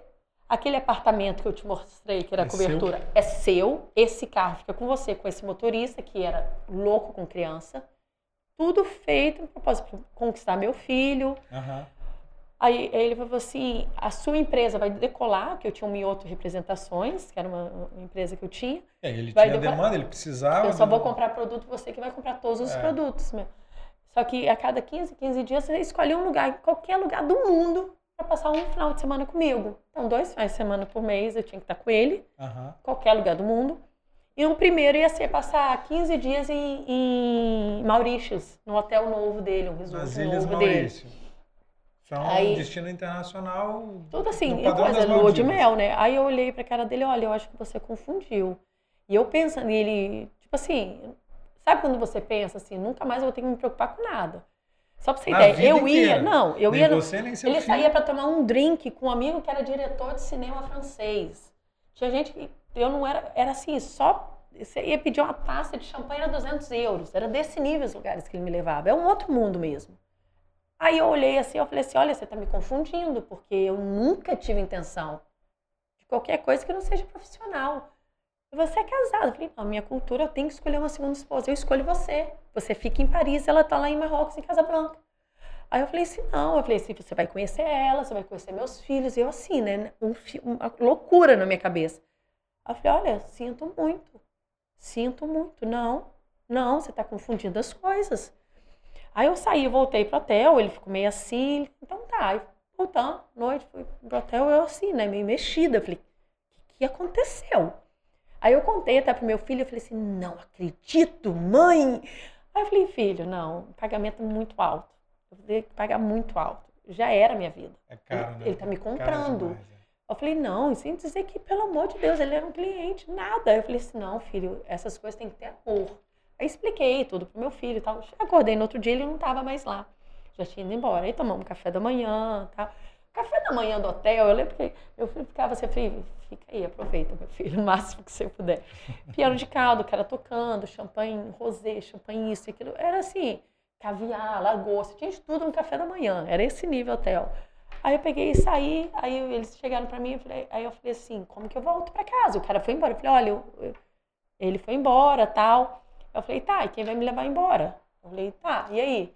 Aí chega dois bilhetes, primeira classe, para ir embora de Eurostar. Eu falei, ah, tá, vambora, morreu, acabou. Aí eu lembro que eu cheguei, contava para as pessoas, não acredito que você não aceitou. É só dois finais de semana por mês. Eu fiquei impressionada com as pessoas. Eu falei, é contra os meus princípios. Não. E o mais engraçado, Deus é tão bom, tão bom. Uma semana depois eu recebi a proposta de trabalho para ir para Londres. Eu ia ganhar com o meu suor, com o meu trabalho. E eu fui, foi ótimo, assim, minha vida mudou completamente.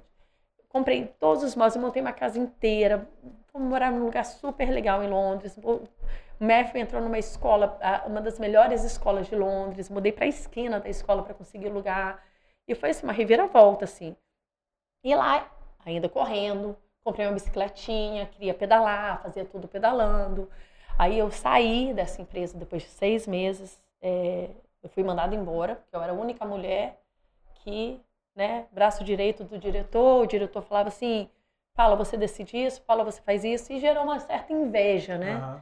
Aquela coisa. Aí eu acabei sendo mandada embora, entrei em desespero, falei, gente, o que, que eu faço? E agora? De novo. Passou um mês, o cara me chamou para trabalhar de novo. Aí eu falei que não, não ia, né? Acho que ele já tinha mostrado que não confiava em mim, de repente viu a história, não ouviu minha versão, eu falei, não quero voltar. Aí foi que eu entrei para revista, fui trabalhar para uma editora.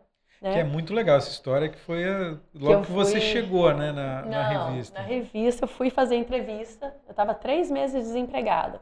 Porque lá o governo não aceita você entrar em qualquer lugar, né? Por exemplo, eu tive uma ajuda por ser mãe solteira, eu ganhava bem, então eles tinham que me ajudar a conseguir um emprego que para pagar minhas contas, né? Uhum. E eles ajudavam muito, muito. Foi assim, maravilhoso. Assim, é a política esse, do governo, né? A política do governo. Você uhum. não pode cair seu estilo de vida. É, eu era muito respeitada por ser mãe solteira, por ter um filho. Então, eu não pagava nem remédio, para você ter ideia. Eu tinha uma carteirinha que eles apoiavam em tudo. O sistema de saúde do, da Inglaterra é muito conhecido por ser muito eficiente e muito, muito bom, né? Muito. Eu não tenho é. do que reclamar, assim. Eu já morei em vários lugares. O melhor sistema, para mim, é o da Inglaterra a escola, a educação. Meu filho sempre foi para a escola pública, sempre. A gente mudou para a esquina da melhor escola pública que tinha em Londres. Aí você tem por obrigação, eles têm que te dar um lugar, né? 300 metros. Se você mora até 300 metros Entendi. da escola. Eu cheguei na escola não tinha lugar. Eu falei, não, como assim? Aí eu falei assim, não, você vai me dar um lugar. Você vai me dar um lugar, meu direito. Aí eu ameacei que ia pra televisão, eles na hora surgiu um lugar. Mas, tipo assim, funciona, sabe? Uhum. Eles viram assim, porque senão Pode ser qualquer. É bem. Você tem que saber seu direito, sabe? Eu sempre soube bem, mas eles. Eu sempre fui muito bem tratada na Inglaterra. Isso aí eu não posso reclamar. Não posso. O sistema de lá realmente é muito bom. E aí eu fui. Aí eu fui para entrevista, né? Entrevista, trabalho maravilhosa. Entrevista foi. É... Nossa, foi muito bom. Eu saí de lá. É meu. É meu. Chega uma ligação no outro dia, chega um e-mail ai, você é muito boa, tal, a gente gostou muito de você, mas infelizmente queremos alguém com mais experiência na África. Aí eu falei, como assim? Oi? Peguei e na mesma hora respondi, eu falei assim, não, não vou aceitar um não, porque foi muito perfeito. E eu já tinha feito um monte de entrevista, eu falei, não, não, esse não, esse não, esse não. Quando eu cheguei lá, eu falei, pô, perfeito. Aí eu falei, aí eu falei olha, vocês estão cometendo um, um erro gigante, porque eu sou perfeita para esse trabalho. Eu não preciso ter, eu não preciso ter experiência com a África para vender bem, que era a área comercial. Um erro gigante, porque vocês não sabem o que vocês estão perdendo. Foi bem assim, bem arrogante mesmo, sabe? Falei, ah, não tem nada para perder. Eu quero esse emprego porque eu preciso trabalhar, eu não gosto de ficar sem trabalhar. Eu sempre trabalhei muito. Aí, aí eles mandaram, no outro dia, mandaram para eu ir, falei, você começa segunda. Aí eu fui, eu falei, deu certo. Ah, deu certo. Não fui trabalhar com a África a princípio, mas comecei a trabalhar com a Bélgica, Portugal, Itália. E como é que foi o seu primeiro dia de trabalho? Então, meu primeiro dia de trabalho foi o seguinte, a gente fazia muita, a gente tinha metas gigantes. A Inc é uma empresa que no ano de maior crise na Inglaterra, a empresa teve um crescimento de 100%, enquanto as outras estavam fechando. Então, é uma, uma empresa muito agressiva no comercial, extremamente uhum. agressivo. Eu falo agressivo que fazia mesmo. revistas de bordo, não é isso? Isso, eles tinham mais de 30 revistas, eles são líderes no mundo de revista de bordo. Para usar para as aviações. Para as aviações. Uhum. Eu trabalhava com a CNBC, que era é uma revista de negócios, que era diferente para o canal financeiro, e trabalhava também com a revista que era só para os jatos privados. Uhum. Então era a gente só podia ter, eu trabalhava com uma área comercial, de propaganda, então era propaganda de diamante, de só coisas de luxo e tal. Num primeiro dia era muita ligação, você ligava muito até você conseguir agendar uma coisa, fazer uns, uns é, era muito pela por ligação. Eu liguei para uma empresa, minha primeira ligação, todo mundo olhando para mim, né? A arrogante, né? A fodona, né? Que tá aqui no lugar certo. Chega lá eu tremendo, porque a gente tem um bloqueio, assim, querendo ou não, falar outra língua, ligar todo mundo te assistindo, é. você falando outra língua no telefone, ligando e conversando. E vendas eu nunca tinha feito isso. Sempre foi cara a cara. Pega, eu ligo para um cara, que era super gente boa. Ele atende, era empresa de diamante. Eu comecei a falar da revista, da Bélgica, o público tal. Ele, ah, eu quero sim. Eu falei, então, vamos fazer uma página, né? Você oferece primeiro, aí depois a página, esperando uma meia página. Quero fazer uma, não quero fazer uma, não, quero fazer duas. Eu falei, então, Falei, então vamos fazer duas. Aí todo mundo assim, né? aí eu falei, vamos fazer duas. Eu agindo tranquilamente. Aí ele chega e fala, vamos. Mas eu falei, olha, tá comprovado que pelo menos três meses você tem que estar na frente dos viajantes. Eles têm que ver, tem que ser uma propaganda repetitiva que a pessoa vê para Aham. marcar ali. Então, Vamos fazer três meses? Ele, não, faz um ano logo. Aí eu falei, tá bom, as duas páginas? Sim, duas páginas, um ano. Falei, beleza. Ah, tá ótimo. Ele, mas o que, que você tem aí? Falei, gente. Eu falei, ó, tem a revista tal, tem a revista tal. Eu falei, ah, então eu quero pegar essa daqui, fazer uma página aqui. Só sei que no final eu fechei o melhor contrato que eu fechei na empresa até hoje. Na primeira ligação que você Na tem. primeira ligação, eu falei, não, não vão nem criar expectativa comigo depois dessa, né? Eu bati minha meta do mês e foi o maior contrato do ano na empresa. Então foi assim, todo mundo assim, desliguei o telefone, todo... "Ah!" e eu assim, na minha cabeça, tô lascada, que agora toda ligação vai A ter que ser assim, né? Total, né? A pressão vai ser assim. E foi fantástico. Foi fan... Eu terminei e falei, tá, esse, esse cara, ele é meu amigo até hoje. Eu já fui dos Bélgica, diamantes. dos diamantes.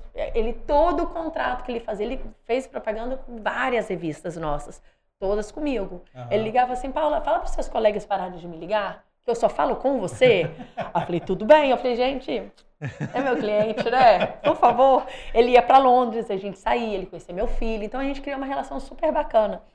E eu lembro que até hoje, o melhor vinho tinto que eu já tomei vem do Líbano, que ele é libanês, né?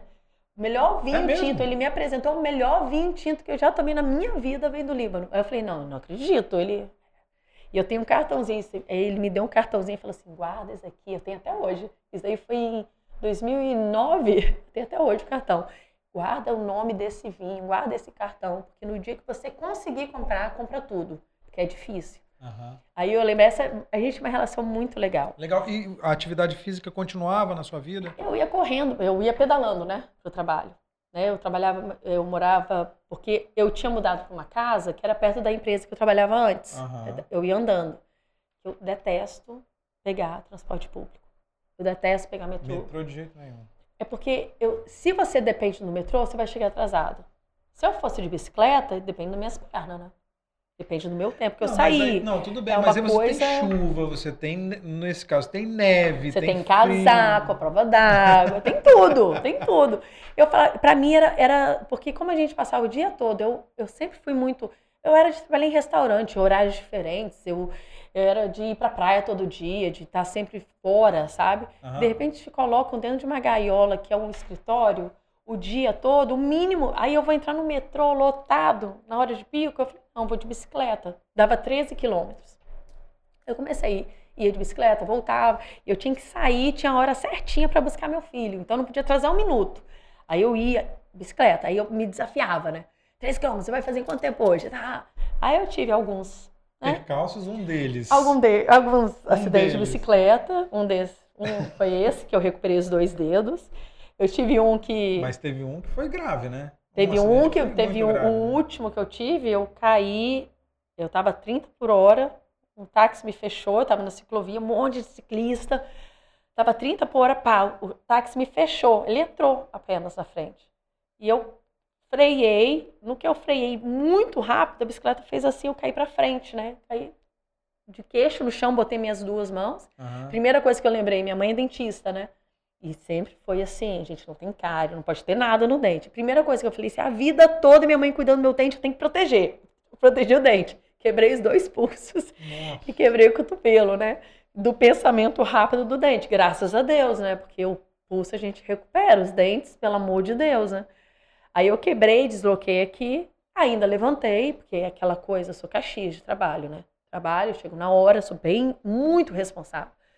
Aí eu fui, cheguei no trabalho, tremendo. Eu ia sempre para academia na esquina, tomava banho, Aham. Aí na hora do almoço eu nadava e depois eu voltava de bicicleta. Era assim minha rotina, porque era uma época que eu tava tendo, que eu parei de fumar, que eu queria ficar mais, né? Meu filho odiava cigarro. Eu falei, não, tem que parar, tem que parar.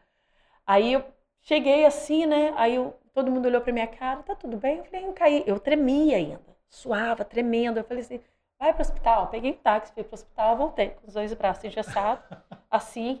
Aí o, o- o diretor olhou assim pra mim, o que, que você tá fazendo aqui? Eu falei, eu consigo trabalhar. ó." no computador eu consigo. Ele, não, vai pra casa, nunca mais venha de bicicleta. Aí eu falei assim, tá bom. Foi pra casa, falei, gente, Isso não te desanimou para praticar atividade física, não? O acidente? É. De modo algum. No outro dia eu pedalava. Teve um acidente que eu tive, que eu rodei o carro e caí em pé, no meio da avenida. Peguei a bicicleta, todo mundo olhando pra minha cara assim. Eu falei, o Homem-Aranha, né? Pá! Peguei a bicicleta, falei, tem que, tem que ir logo. Nunca tive medo. Nunca, nunca, nunca tive medo. Pra mim era uma coisa que acontecia. Tipo, não sei se eu não tinha noção, mas eu não tinha medo, né? Aí o que que eu comecei a fazer? Eu falei, vou ter que pegar metrô. Eu peguei um dia, eu falei, não, impossível. Botei o tênis comecei a correr pra ir. E eu via que tinha muita gente correndo quando eu ia de bicicleta. Porque pra mim era estranho. Como que eu vou correndo com uma mochilinha? Você fica meio assim, né? Ah, primeiro dia que eu botei, eu vi tanta gente fazendo isso. Eu falei, eu vou fazer isso. Aí eu chegava na academia, tomava banho, ia pra lá, tomava, eh, nadava na hora do almoço, corria na volta. E nisso eu fazia uns 120 quilômetros por semana de corrida. E eu tava assim. E pedalava no final de semana. Então eu, eu tava muito. Aí eu falei, porque como eu parei de fumar e não tava querendo beber e tal, eu tinha muito. Aquela energia de antes Aham. voltou. Voltou, né? Eu tinha que fazer alguma coisa com ela.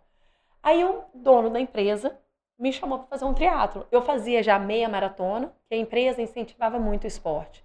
Então tinha meia maratona, eles pagavam, a gente fazia tipo, é, como é que fala, arrecadava dinheiro, a gente corria muito para caridade. Arrecadava dinheiro, ah, vou correr uma meia maratona. E eu sempre fazia o melhor tempo da empresa. Empresa enorme. Eu sempre fazia o melhor tempo.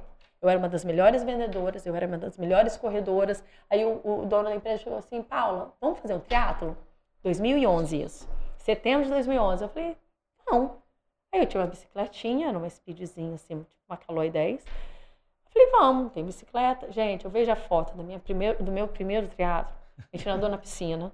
Eu de maior não sabia que era roupa, não sabia nada, nada, totalmente sem equipamento. Eu terminei feliz da vida, eu terminei tão feliz. E eu lembro que a gente fazia fila para entrar na, na água. Aí você fazia a piscina, as áreas, aí cada um falava mais ou menos o tempo que fazia e você ia na fila. Eu sou amiga até hoje do cara que estava na minha frente na fila, que é um espanhol que faz corrida de montanha agora. Até hoje a gente é amigo. Muito legal. Aí eu fiz essa prova e falei, pô, gostei. Aí eu comprei o macaquinho, fui fazer outra prova. Aí eu lembro que foi um dos meus melhores tempos de 10 quilômetros até hoje, numa, num triatlo foi ali, 10 km de corrida, de né? corrida, porque eu fiz o olímpico. Primeiro eu fiz o super sprint, que é minúsculo. Depois eu fiz o olímpico, que era 750 de natação, 20, não, 40 de pedal e 10 de corrida. Não, Aham. 1.500. É isso. Ou 1.500, não, 1.500, 40 e 10. Terminei feliz da vida, mas era tanta gente fazendo, era muita gente fazendo. Eu falei, gente, o triatlo em- na Inglaterra é gigante. E tinha prova todo final de semana, mas eu ainda não conhecia, sabe? Aí eu fui, saí de lá 2000, aí 2011, depois que eu comecei no triatlo, eu entrei num a minha pressão no trabalho era muito grande. Eu tinha três revistas Tinha meta para bater, Todo mês, todo mês a gente vivia em deadline, deadline. Tinha um monte de gente trabalhando comigo e eu trabalhava muito com o mercado brasileiro, brasileiro, Moçambique, Angola, tudo. Chegou uma hora que eu não. é- Era muito estressante. Eu batia, eles botavam uma meta impossível, um milhão. Batia a meta. Ó, fazer assim. Aí no outro mês Dois botava- milhões. Se você consegue fazer um milhão, você consegue fazer dois. E eu sempre conseguia, assim, mas trabalhava igual uma maluca. É. Com um filho de 10 anos. Eu falei, nossa, chegou um dia que eu tive uma crise, assim, tive uma, uma crise dentro da empresa. Eu falei, quero ir embora, quero ir embora, quero ir embora, quero ir embora. Aí ele chama o psicólogo, você faz, já era bem preparado, porque o comercial é muita pressão. Aham. Então você explode. E, E e eu a era a única empresa, mãe. e a empresa é preparada para isso também, né? Total, A empresa tem uma estrutura esperam. toda. E é rotativo. Se você sobrevive nessa empresa seis meses, você recebe ligação quase todo dia de gente querendo te contratar. Eu fiquei lá quatro anos. Então, tipo, era muito rotativo. Assediada, e era muito assediada também. Muito. Cada três meses mudava staff, assim, porque não aguentava a pressão. E eu aguentava. Vambora, né? E eu sempre fui top 10, tinha 10% só de mulheres trabalhando, eu sempre fui uma das melhores, um dos melhores vendedores. Então, se caía um pouquinho o rendimento, eu já falava, e aí, o que, houve? Então, era uma pressão. Aí eu fui, cheguei e falei assim, ah, não tá dando mais. Aí eu- eles mandaram eu fazer terapia, tudo. Eu falei, não, não quero, não quero, eu quero. Aí eles, o que, que você quer? Eu falei, quero ir pro Brasil. falei, então vai Quer pro pra casa de- Brasil. Casa de mamãe? Quer ir pra casa de mamãe. Aí eu vim pro Brasil em 2012. Depois passei uns seis meses trabalhando daqui. Aí eu falei assim, ó, tchau, não quero mais. Não aguentava mais a pressão. Eu falei, eu quero viver do esporte. Aí eu cheguei pra minha mãe e falei, mãe, Ah, tinha feito dois triatlos, né? Na Inglaterra. É, isso. não tinha feito brincando, não tinha Aham. nada, não tinha ideia do que era, não tinha nem roupa, nem sapatilha ciclismo. Eu falei, eu quero ser triatleta. Aí a mãe, como? Eu falei assim, eu quero viver do esporte. Você me ajuda? Você me apoia? Teve essa influência da Fernanda Keller na época? Você tinha ah, essa um imagem? pouco, um pouco. Não tanto, assim. Eu tinha mais... Eu estava tão focada no que eu queria. Eu ainda não tinha... Lembrado, eu tinha ela, mas eu ainda... Ela estava muito longe de mim, sabe? Entendi. Do que eu queria Era muito ainda. mais você, era muito mais uma atitude para você mesma Isso. do que Era uma, uma inspiração em outra pessoa. Sim, porque era muito difícil, né? Ia ser muito difícil para mim começar, porque eu não tinha ideia. Eu queria me aventurar. Era um, era um novo começo para você, depois Total, de tantos de começos, novo, um né? novo Vamos começo. começar de novo. Aí eu cheguei, comecei a fazer o Campeonato Capixaba. Só sei que eu fazia a prova todo final de semana. Eu fiz o circuito todo nacional, de todas as distâncias, de tudo. E como fiz é que você tudo. foi? Cara, eu fui nesse ano, eu fui campeã capixaba, que me abriu mil portas, porque tinha pouca mulher. Aham. E eu tinha uma coisa que eu acho que eu ainda tenho. Muita gente, não é porque eu ganho, não tem nada a ver com isso. Eu vibro. Eu acho que eu passo tanta energia boa quando eu tô. Eu quero o bem de todo mundo. Eu acho que você vê na minha cara, sabe? As pessoas querem ficar perto, porque eu, é realmente uma coisa que eu amo, tá ali no esporte. E não é assim, eu quero ser melhor do que todo mundo, eu quero ser. bo- Não! Eu tô feliz de estar ali no meio de todo mundo, sabe? aham. É muito legal. Então eu fui, fui campeã capixaba, aí a mídia caiu em cima. E eu acho, Foi aí que você virou a Dama de Ferro? ainda não, ainda não. Aí em 2012 eu fiz o meu primeiro meio Iron, eh, peguei Tá, vaga não, tudo bem. Mundial, comecei veio- a fazer. Não, você veio, você teve um bom desempenho no triatlo e você sentiu que estava faltando alguma coisa? Quando é que você sentiu que estava Foi aí que começou. coisa? Eu ainda estava no processo, eu sabia que eu estava no processo, passo a passo para chegar em algum lugar, que para mim era o Ironman. Aí em 2015 O Ironman, eu só. Uhum. pra gente deixar claro, o triatlo são essas distâncias aí. Isso. 10 tem o km de corrida, o que você fazia? 10 km de corrida, um longo, é, 10 40 de bicicleta e, e 1.500 de Eu natação. fazia também o sprint, que é metade disso, e você tem o longa distância, que é o dobro do olímpico. São Aham. essas que o olímpico é a distância das Olimpíadas, que é o que tem da Confederação Brasileira, que você segue todo o circuito do Aham. CBTRI, que você vai ser campeã brasileira, Uhum. é, de certas distâncias, que você vai para o Mundial da ITU, que é a Linha Internacional do Você também? Fui. No... Eu voltei para Londres depois de um ano. Eu voltei para Londres para fazer o Mundial em Londres. Então, para mim, eu falei, pô, eu voltei de Londres. Olha tanta coisa que mudou em um ano, Aham, né? aham. Então, eu tô no meio estrada certa. Fui fazer, fui a melhor brasileira no Mundial.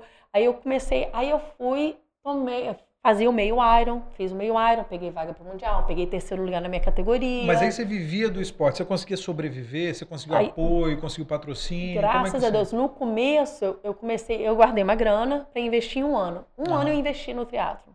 Um ano. Ainda com a mesma bicicleta, com tudo, mas um ano eu investi em fazer prova. Eu falei, eu tenho que ganhar experiência. Aí eu treinava, fazia prova, Você fiz fazia todas, né? todas do circuito. Não tinha muito Ironman, só tinha um Ironman aqui no Brasil e não era meu foco naquela época. Eu queria aprender com o triatlo, o esporte, né? Eu acho que é um passo de cada vez, sabe? Aham. Aí eu fui, fiz, aí no segundo ano eu fiz é, o Mundial, aí eu peguei Bolsa Atleta, aí eu já era líder do ranking, peguei Bolsa Atleta, Bolsa Atleta Estadual, é, Municipal, Aham. e foi indo, aí eu fui conseguindo me bancar. E aí é, um patrocínio aqui, um patrocínio ali. Só sei que em 2015 eu cheguei no meu primeiro Iron, minha roupa parecia de Fórmula 1, sabe? Eu lembro que o de presidente da né? CBTRI falava assim, você parece da, Macacão de Fórmula 1. porque qualquer coisa que me ofereciam, eu aceitava. Muita gente falava, ai, eu lembro que chegou um atleta pra mim e falou, ah, fulaninho me ofereceu 500 reais por mês. Eu, esse valor eu não quero, não. Eu falei, me me passa meu telefone pra ele, né? Porque eu aceito. Porque, um- um- às vezes, a marca não pode dar muito, mas o pouquinho que ela dá, você vai juntando com outras, né? Você veste a marca, se é uma marca que você gosta, apoia ela. Primeiro, marcas capixabas, apoia. Porque um ajuda o outro. Depois você dá um retorno, né? Ele volta, vai e a voltando. entrega que você faz? Qual é a entrega que você faz quando você tem patrocínio? Eu acho que a entrega que você faz, eu sempre falei, eu sempre falei que o atleta, várias vezes, a culpa do patrocínio também é do atleta. As pessoas falam, ah, porque a empresa não vê. Eu falei, não, primeiro, empresa, o patrocínio não é porque você é bonitinho e faz bonitinho e tem resultado bom. Ele quer saber dinheiro. Ele quer saber, tá, eu vou investir isso em você, qual o retorno que você vai me dar? O que, que você vai fazer? Tem gente que fica antipático para dar uma entrevista. Tem gente que não veste a camisa. Tem gente que não põe um bonezinho, que cria uma arrogância. Ah, eu sou campeão disso. A empresa, na verdade, está nem aí para que, que você é. A maioria está nem aí. Ela quer saber qual é a visibilidade que você dá. Você dá visibilidade não sendo campeão só. Campeão ajuda. Mas sendo simpático, sendo prestativo, tendo boas relações. Então, isso é muito importante. Por exemplo, tá, eu vou te dar esse retorno. Eu tive um patrocínio de um an dois anos de uma empresa italiana, que me ajudou a fazer muita coisa. Eu fui para o Mundial da China, pedi patrocínio para eles, ó. De triatlon isso? De triatlon, longa uhum. distância. Vou para o Mundial na China, já era meu, era meu segundo Mundial. É. Cheguei, fui para a China. Eu era a única da equipe brasileira que falava inglês. Chegava a entrevista, eu sempre com o nome da empresa comigo. Sempre. Dei era uma duas empresa, entrevistas. Era uma empresa de, de maquinário, era, é Maquinário de caixa de papelão. Que não tinha nada a ver, teoricamente, com o esporte. Nada a ver com o esporte. Como assim? Mas eles tinham uma coisa, eles tinham um marketing muito bonito. Eles tinham uma, uma visão muito grande, muito. Era muito conhecido, porque é uma das maiores, né? De maquinário no mundo. Um maquinário é pelo menos meio milhão de euros. Então é uma empresa grande, sabe? Eles precisam fazer um marketing, precisam apoiar outras coisas. Mesmo eles não tendo essa visão, porque eles não tinham, eu só pedi, eu falei assim, ó, vou fazer mundial na China, maior mercado deles. Uhum. Me ajuda. Aí eles me pagaram tudo da China. Aí eu cheguei na China, fui fazer uma entrevista com o Panotec. É, aí depois fui lá, dei duas entrevistas. Saí em TV Nacional. Não sei o que deu. Nos, nos outros três meses da empresa, tiveram um crescimento na China de 20%. Provar você não consegue, mas você mostra, olha o que, eu fiz. Aí eu mandei tirar uma foto me entrevistando, eu com a camisa. Uhum. Você tem que dar um retorno, não é assim, ah, eu, eu, dei, eu cheguei em quinto lugar lá, foi o melhor resultado brasileiro, que é bom, né, no Mundial. Aí eu cheguei eu falei assim, eu falei, olha, não é chegar, ó, eu fui quinto lugar. Eu falei, ó, além de ter sido quinto lugar, eu saí na mídia aqui e aqui. Acabou, você já pagou patrocínio de dois anos. Então, é essa visão você tem que ter que um, uma fotinho que sai no jornal com o nome da empresa, você vai calcular quanto que pagaria essa empresa para ter o um nome no jornal. Quanto que é para fazer uma propaganda desse tamanho no jornal? Um quadradinho desse. É esse o retorno que você está dando. Então, muitas vezes, não é eu era líder do ranking, às vezes tinha mulheres melhores do que eu. Mas eu ganhava porque eu fui, é, fui de uma marca de suplemento, eu fui o marketing deles por três anos. Eles me bancaram por três anos. Era porque eu era mais fodona do Brasil? Não, mas eu topava todos. Fosse. Embora você fosse. É, mas tinha ainda nacionalmente, tinha as pessoas que tinham mais experiência. Só que eu, eu fui um boom, sabe? Eu com 35 anos, comecei no teatro, no esporte que eu nunca tinha feito. E, cara, eu era muito felizona. Eu não ia para uma prova, eu não perdi um pódio. Eu, eu devo estar mais ou menos com 90% das minhas provas até hoje eu peguei pódio. Por quê? Porque eu amo o que eu faço. Não é porque eu sou fodona, é porque eu amo o que eu faço. E eu já devo estar com mais de 100 provas no total, em pouco tempo. Então foi, foi nesse período. Aí eu fiz o meu primeiro Iron. Eu te juro, eu tomei o primeiro Iron assim. Que são as distâncias? 3,800. De natação. 180 de ciclismo e 42 de corrida. É uma distância punk que eu fiz em Fortaleza. Tinha em Florianópolis, que é fácil, e tinha Fortaleza, que é dura. Por quê? Tipo, porque é muito mexido. quente, o mar super mexido, uma uh, é muito quente, um vento, você vê um espelho assim no asfalto, sabe? É muito quente. A corrida é, é, é, cara, é uma prova que eu já competi sete vezes em Fortaleza. Se você me chamar para ir para lá amanhã eu vou. Sofrida. É sofrida, mas quando você termina, você termina, você tá assim, caraca, eu fiz, sabe? Porque eu acredito muito que é, sair da zona de conforto. Viver na zona de conforto é fácil. É, é, você tá ali sempre fazendo o mesmo tipo de prova é fácil. Tipo, eu gosto do calor, eu gosto do quente, eu gosto do difícil, porque ele vai me fazer, eu vou me sentir uma pessoa melhor. Não é ser melhor do que ninguém. Eu falei, caraca, eu fiz essa prova, eu optei pelo mais difícil, eu sou capaz. E você leva isso em tudo na tua vida. Não é só no esporte. Eu levo em tudo. Eu quero fazer isso como eu quero ir para a França aprender francês. Eu vou. Vai ser fácil? Não. Se fosse fácil, eu ficava em Vitória, ia para uma escola, de, ia fazer curso de francês. Então, é, são escolhas que você faz. Eu acredito muito que a gente está aqui para ser a nossa melhor versão, para ser o melhor que a gente consegue ser, sabe? Uhum. E, e, se a gente tiver uma vida muito cômoda, às vezes, ah, eu sonho tanto em fazer isso, faça. Tem que se mexer, né? Tem que se mexer. Eu tinha um sonho com 35 anos, eu tinha um, um, um emprego bom, tinha uma vida estável, tudo certinho. Quando eu virei triatleta, que eu saí do sapato alto, do taie, pro tênis, chinelo, short, camiseta, todo mundo, você é louca, como que você abriu mão para pedir patrocínio, viver com pouco? Eu falei, cara, o máximo, o máximo. Fiz meu primeiro Iron. O que, que você sentiu no seu primeiro Ironman?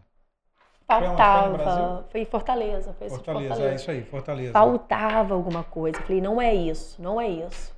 Aí nesse mesmo ano, não, aí eu passou mais um ano, foi 2016, foi o meu melhor ano do teatro. Aquele assim, ou vai ou racha, sabe? Porque 15 foi meio fraco, 16 eu ganhei todas as. Eu fiz muita prova. Eu fiz um, uma distância Iron em Veneza, na cidade, que era empresa italiana. Fiz, ganhei. Fiz. Garantiu seu patrocínio lá. Mas... Garanti meu patrocínio. tipo assim, dei meu retorno, sabe? Eu fui para lá, minha irmã mora lá, Entregou, fiquei né? lá, Deu entreguei. Um... Falei, toma, aqui está. É, foi o último ano que eu peguei o patrocínio com eles. Aí eu fui, fiz provas aqui no Brasil, fiz todos os meio irons, fiz prova de longa distância, fiz, eu fiz 16 provas esse ano. De longa distância é coisa pra caramba. É muita coisa. Pô, 16 eu fazia três meio irons em um, um mês, ganhando todos, sabe? Sendo a melhor corrida feminina, foi a melhor corrida feminina nesse ano, tudo. Aí eu fui, cheguei e falei, tá falta. Fiz mais um Iron para pegar a vaga para o Mundial. Eu, na metade eu falei, não é isso que eu quero. Eu comecei a perceber que eu estava fazendo o que os outros esperavam que eu fizesse, e não o que eu queria. Aí um amigo meu falou, você tem que fazer Ultraman. Eu falei, que que é isso? falei, que que é isso? Aí ele foi falar assim, Ultraman, são três dias de prova. Me chamou para ser staff dele, né?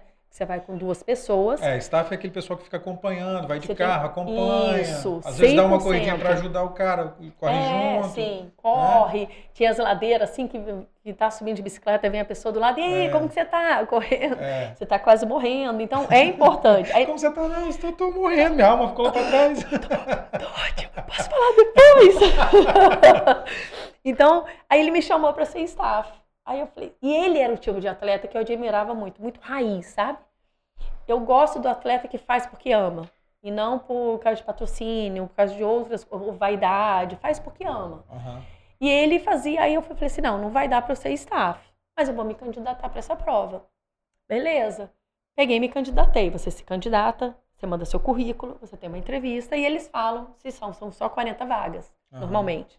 Aí eu fui me inscrever para fazer o UB55, que é aqui no Brasil, que é o campeonato, é o Ultraman sul-americano. Uhum. É o único que tem no, na América do Sul. Aí eu fui e falei assim, ó, quero fazer. Mandei meu currículo tal, entrevista. Pego lá Alexandre Ribeiro, que é sete vezes campeão mundial, é a lenda do Ultraman. Uhum. Ele e mais dois organizadores que são, assim, maravilhosos. Chegou na entrevista, fala assim, eu quero muito fazer. Eles, por que, que você quer fazer? Falei, porque é o desafio, tem alguma coisa que me chama a atenção nessa prova. Aí eles começam a falar, mas você sabe que não é como o Ironman, o treino é muito mais pesado. Eu falei, sei, eu assim, né, com o olho assim, uhum. sei. Você sabe que não é, que não tem a visibilidade de um Ironman. Eu falei, graças a Deus, eu sei. Você sabe que é bem raiz, sei. Você sabe disso, você sabe que custa muito, sei. Aí chegou uma hora que eu falei assim, vem cá, vocês não querem que eu faça? Aí eles começaram a rir. Eu falei, eles começaram a rir. Eu falei, por que vocês estão jogando contra aqui, né? Eu falei, eu quero tudo isso. Aí eles olharam pra minha cara, seja bem-vindo ao mundo Ultraman. Aí eu, ah, comecei a chorar. Foi assim, falei, caramba, agora começa a minha vida. No, começa uma nova vida. No esporte, de novo, né? Começando de novo, de novo. Totalmente diferente. Tirei umas férias, que eu fui até para Moreré, nadava, corria todo dia de, de férias. férias. Eu falei assim, não, e só sonhando, Ultraman, Ultraman. Aí eu comecei, foram cinco meses de treinamento pro Ultra. 40 a 45 horas por semana. Eu dormia e acordava respirando Ultraman, Ultraman, era tudo Ultraman. Nossa, eu treinei muito. Você tinha grana? Você teve grana para fazer isso? Porque os patrocínios não, é Eu tive só que... um patrocínio que ficou firme, assim, uhum. que foi de tênis. Eu tinha tênis de graça, mas de dinheiro, assim, foi bem difícil nessa época. Eu ainda tinha Porque alguns. Porque o Ultraman não dá grana, né? Não dá não o mesmo dá, patrocínio que o Ironman, não, que o não dá visibilidade nenhuma. Não tem mídia, não são muitos atletas, então... E é muito pesado. É um treino muito solitário. Você faz tudo sozinho, porque ninguém vai pedalar com você. Ninguém vai fazer 200 quilômetros um dia e correr 50, 60 no outro. Isso é seu, isso é seu treino? Era. A gente fazia simulados, tipo, sexta, sábado, domingo. Então eu treinava de segunda a quinta, sexta, sábado, domingo, fazia tipo um simulado do Ultraman. Porque o Ultraman não é tudo num dia só também, Não, né? são, três dias, são três né? dias. Você nada 10 quilômetros, pedala 160. Aí depois no outro dia você pedala 280 que é sempre muito difícil, é sempre serra, então não é um trajeto fácil. É bem desafiador mesmo. Para ser um Ultraman, você tem que desafiar mesmo, não é fácil, não é só a distância, né? É o local que você faz. Aí o terceiro dia você corre os 84, que você tá assim, graças a Deus, entendeu? Graças a Deus que eu vou correr Chegou. 84 quilômetros. E você tem 12 horas por dia. Tá de Passou- sacanagem. Passou, chegou 12 horas e um minuto, você já é desclassificado. Então Aham. tem o tempo. E para mim o ciclismo era difícil. Eu falei, ah, corrida eu vou fazer. Eu já estava correndo 60, bem. Falei, corrida eu vou tirar de letra, né? Aí eu fui, o, o- era pouco o patrocínio. Aí eu comecei a ter. Quando eu saí da empresa em 2012, eu, eu tomei uma decisão na minha vida. Porque eu sofri muito na empresa também, sabe? Quando eu trabalhava no mundo corporativo, é muito difícil, principalmente para uma pessoa que é tão raizona como eu. Eu sou muito natureza, sou muito não fake, sabe? Filho, animal. Então é um mundo. É um, extremos. Aí eu prometi para mim mesmo eu nunca mais ia fazer nada que eu não gostasse. Principalmente no profissional. Eu falei, eu não quero. Porque não é que eu gostava sempre. Quantas vezes eu me tranquei no banheiro e comecei a chorar.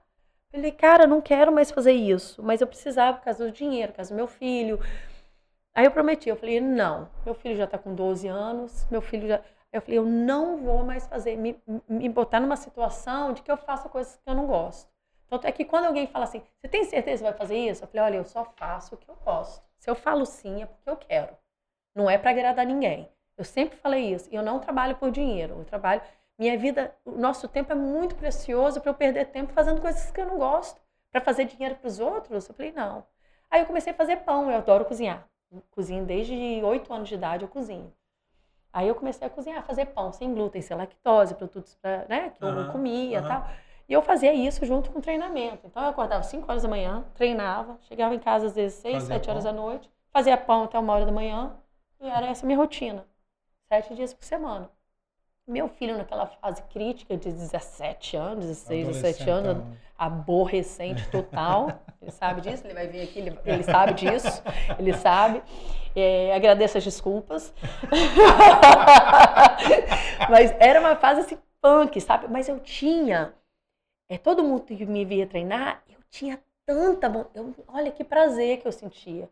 E as histórias que você passa, né? Eu lembro uma vez que minha bicicleta quebrou no meio lá de Cariacica, voltando das Três Santas, que você sobe até Aham, Santa Teresa, isso. volta, aí para uma Kombi. Eu lembro, nunca vou esquecer esse dia. Um calor, um calor infernal, eu empurrando a bicicleta, que já tinha furado o pneu três vezes.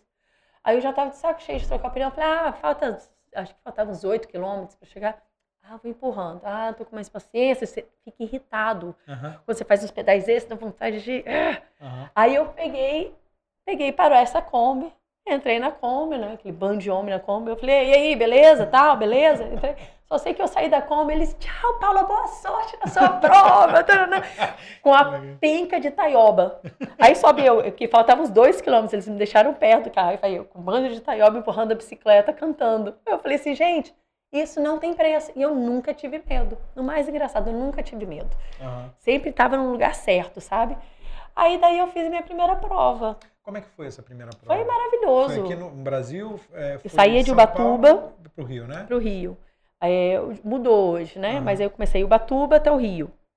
E eu lembro que eu terminei essa prova, foi muito especial. Você entra numa bolha, sabe? E você só sai dessa bolha quando acaba. Quando você chega lá na premiação, que você fala, caramba, E você estava falando que você não compete contra os outros, né? não. Você não tem competição nessa Não prova. tem. Nessa prova não tem nem primeiro ou segundo lugar. Todo mundo ganha o mesmo prêmio. Todo mundo dá um discurso. Eu lembro que meu discurso no final, todo mundo chorou, porque eu no, no final da prova eu entendi. Eu entendi todo o meu passado. Por isso que é importante eu contar a minha história. Porque as pessoas acham que, ah, você sempre fez. Não, eu não sempre fiz. Eu apenas descobri a minha missão no esporte. Porque a energia que eu tinha, que me matava na minha adolescência, que gerou minha depressão, que gerou tudo, quando eu terminei meu Ultraman, eu entendi porque eu tinha tido, tinha feito aquela estrada. Eu tinha entendido que minha missão, que tudo ali me preparou para aquele final de semana, para aquela prova.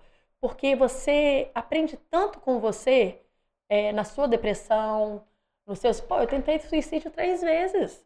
Tipo assim, quando eu falo, eu vejo isso, eu falo, caraca, que estrada que eu fiz. Graças a Deus deu tudo certo. Para muitos não dá certo. Então é importante as pessoas saberem que tem uma história por trás disso. Eu não nasci para fazer, ah, decidi, vou fazer outra minha. Nossa, eu sou Mulher Maravilha. Não, eu não sou Mulher Maravilha. Tem muita ferida por trás disso, muita coisa que chegou, que me deixou chegar ali.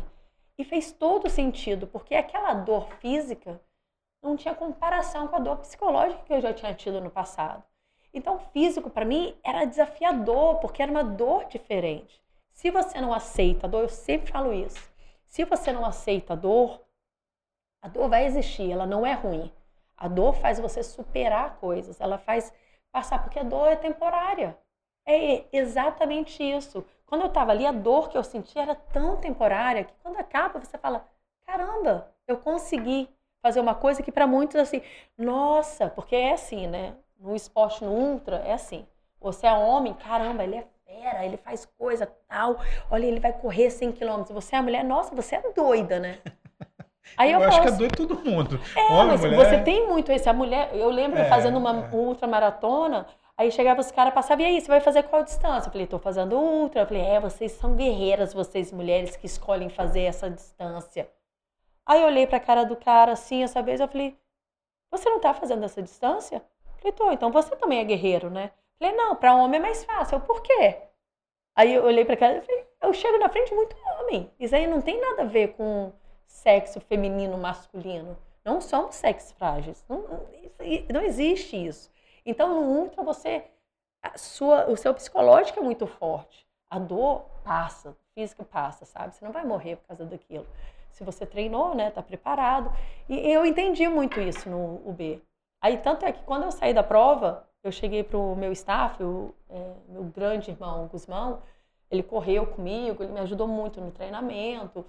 Eu cheguei para ele, eu comecei a chorar, chorar, chorar, chorar. Você entra numa deprê depois, sabe? Você perde um pouco o rumo.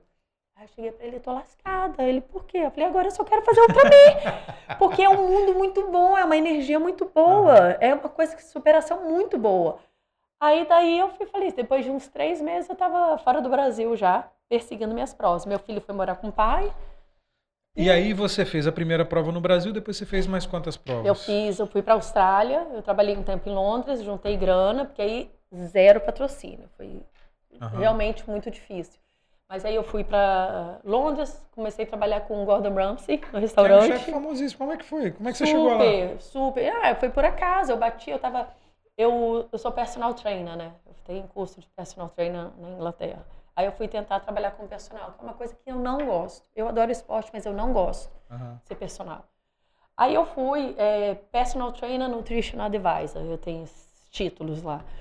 Aí eu fui tentando em academia, eu falei, caramba, o que, que eu vou fazer trabalhando na academia? Eu detesto academia. Né? Eu vou trabalhar em academia, vou treinar junto, tipo assim, não, não me encontrava ali, eu não gostava.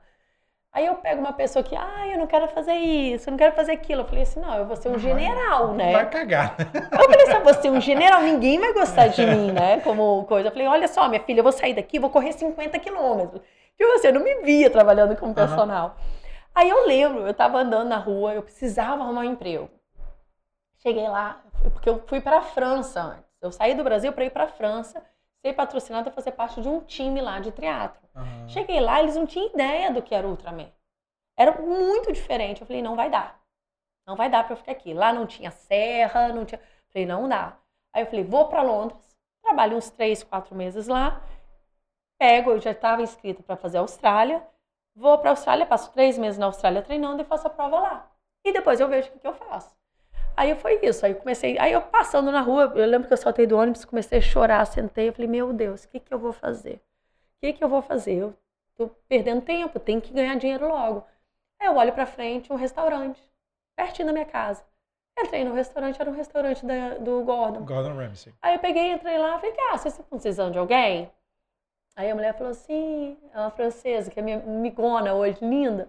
Ela falou assim, por quê? Não, foi um, um amigo. Ele falou assim, Acho que sim. Vem mais tarde falar com a gerente. Aí dei um tempo, voltei, fui conversar com a gerente. Aí ela vai assim, ah, vem aqui hoje à noite, ver qual é. Aí eu já cheguei, eles já secaram, né? Que eu já sabia o que eu estava fazendo. Aí eu trabalhei lá uns três meses. Fiz Natal, passei Natal trabalhando, passei Réveillon trabalhando, tudo, né? Meu filho estava com o pai, eu fiz tudo trabalhando. Aham. Falei assim, não, juntar dinheiro. Eu treinava, trabalhava, treinava, trabalhava. Foi ótimo, foi muito boa a Conheceu experiência. eh, pessoalmente o Gordon Ramsay? Conheci, mas não é que ele trabalha nos restaurantes, né? É. ele passa por lá. É. Extremamente Porque ele tem uma porrada simpático. de restaurante no mundo Tem inteiro. muito, né? mas restaurante não é nem que ele ganha, ele ganha com os programas É, mesmo. Ele é. não é aquele bruto dos programas, aquele ele é, É um personagem. é um personagem. Ele é super, ele chega de boné, super tranquilo. Cumprimenta todo mundo, fala com todo mundo. Tem o, a, a empresa tinha um, um- um formato muito legal. É muito legal a empresa. Para os trabalhadores. Foi muito legal trabalhar lá. Super respeitado. Foi, nossa, foi. Era um pub, tipo assim, na água, sabe? Era muito legal, lugar lindo. E eu ia a pé para casa. Então, isso em Londres era coisa assim. Pô, trabalhava até uma hora da manhã, voltava a pé para casa, 15 minutos. Aí, depois de lá, eu fui pra Austrália, passei três meses. Aí consegui. Aí eles achando que eu ia ficar muito tempo, eu falei, olha, eu tô indo pra Austrália. Mas você volta? Eu falei, não, não sei não, não volto não. Porque é difícil eu voltar nas coisas, sabe? Falei, ah, voltar, não. Eu falei, não, tipo assim, isso aqui foi uma fase. Vamos pra próxima. Fui pra Austrália. Três meses treinando, fiquei na casa de uma amiga. Treinei, treinei. Nossa, como eu treinei naquela Austrália. Treinei muito. Fui fazer a prova da Austrália, maravilhosa. Fui demais a prova da Austrália. Fiz com duas amigas, assim, que eu não via há 13 anos.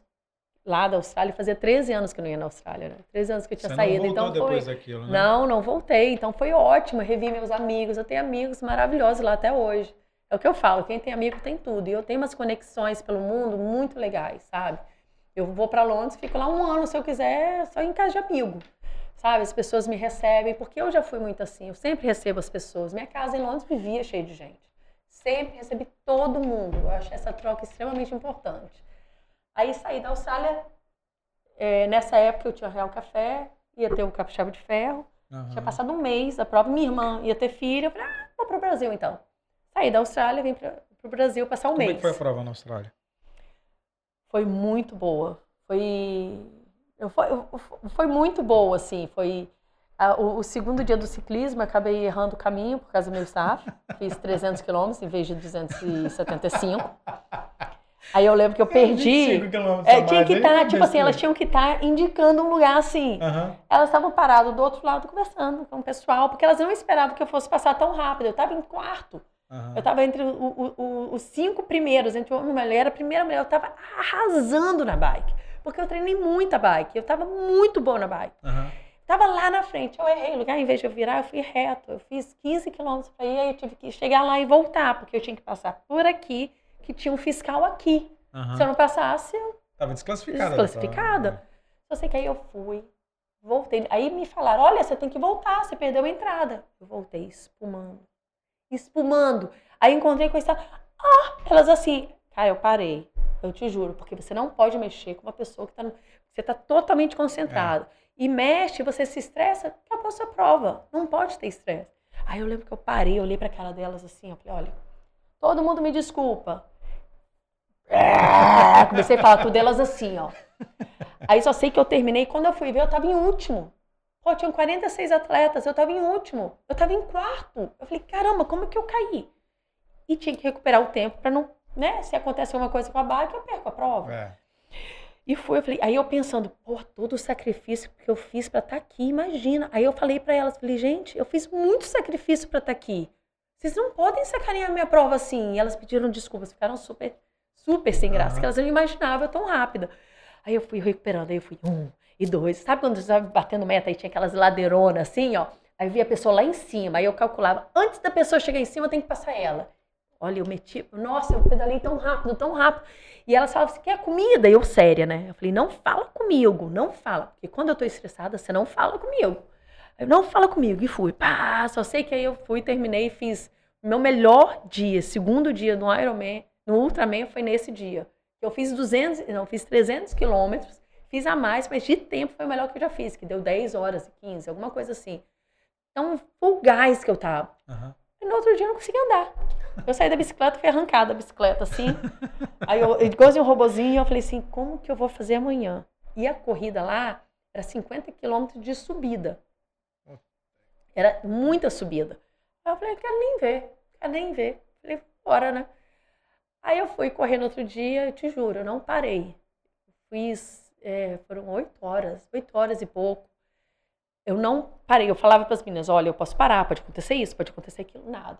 Eu botei uns gelzinhos aqui, eu não falei, eu não coisa, foi uma conexão, foi uma coisa de louco a prova. Tem foto, tem vídeo meu dançando, subindo as ladeiras assim, ó, dançando. Louca, né? Louca, encaixada. Falei, pô, tô fazendo. Terminei super bem, uma das primeiras mulheres a terminar. Foi minha melhor corrida. A gente terminava os últimos, só pra você ter ideia, os últimos 5 quilômetros.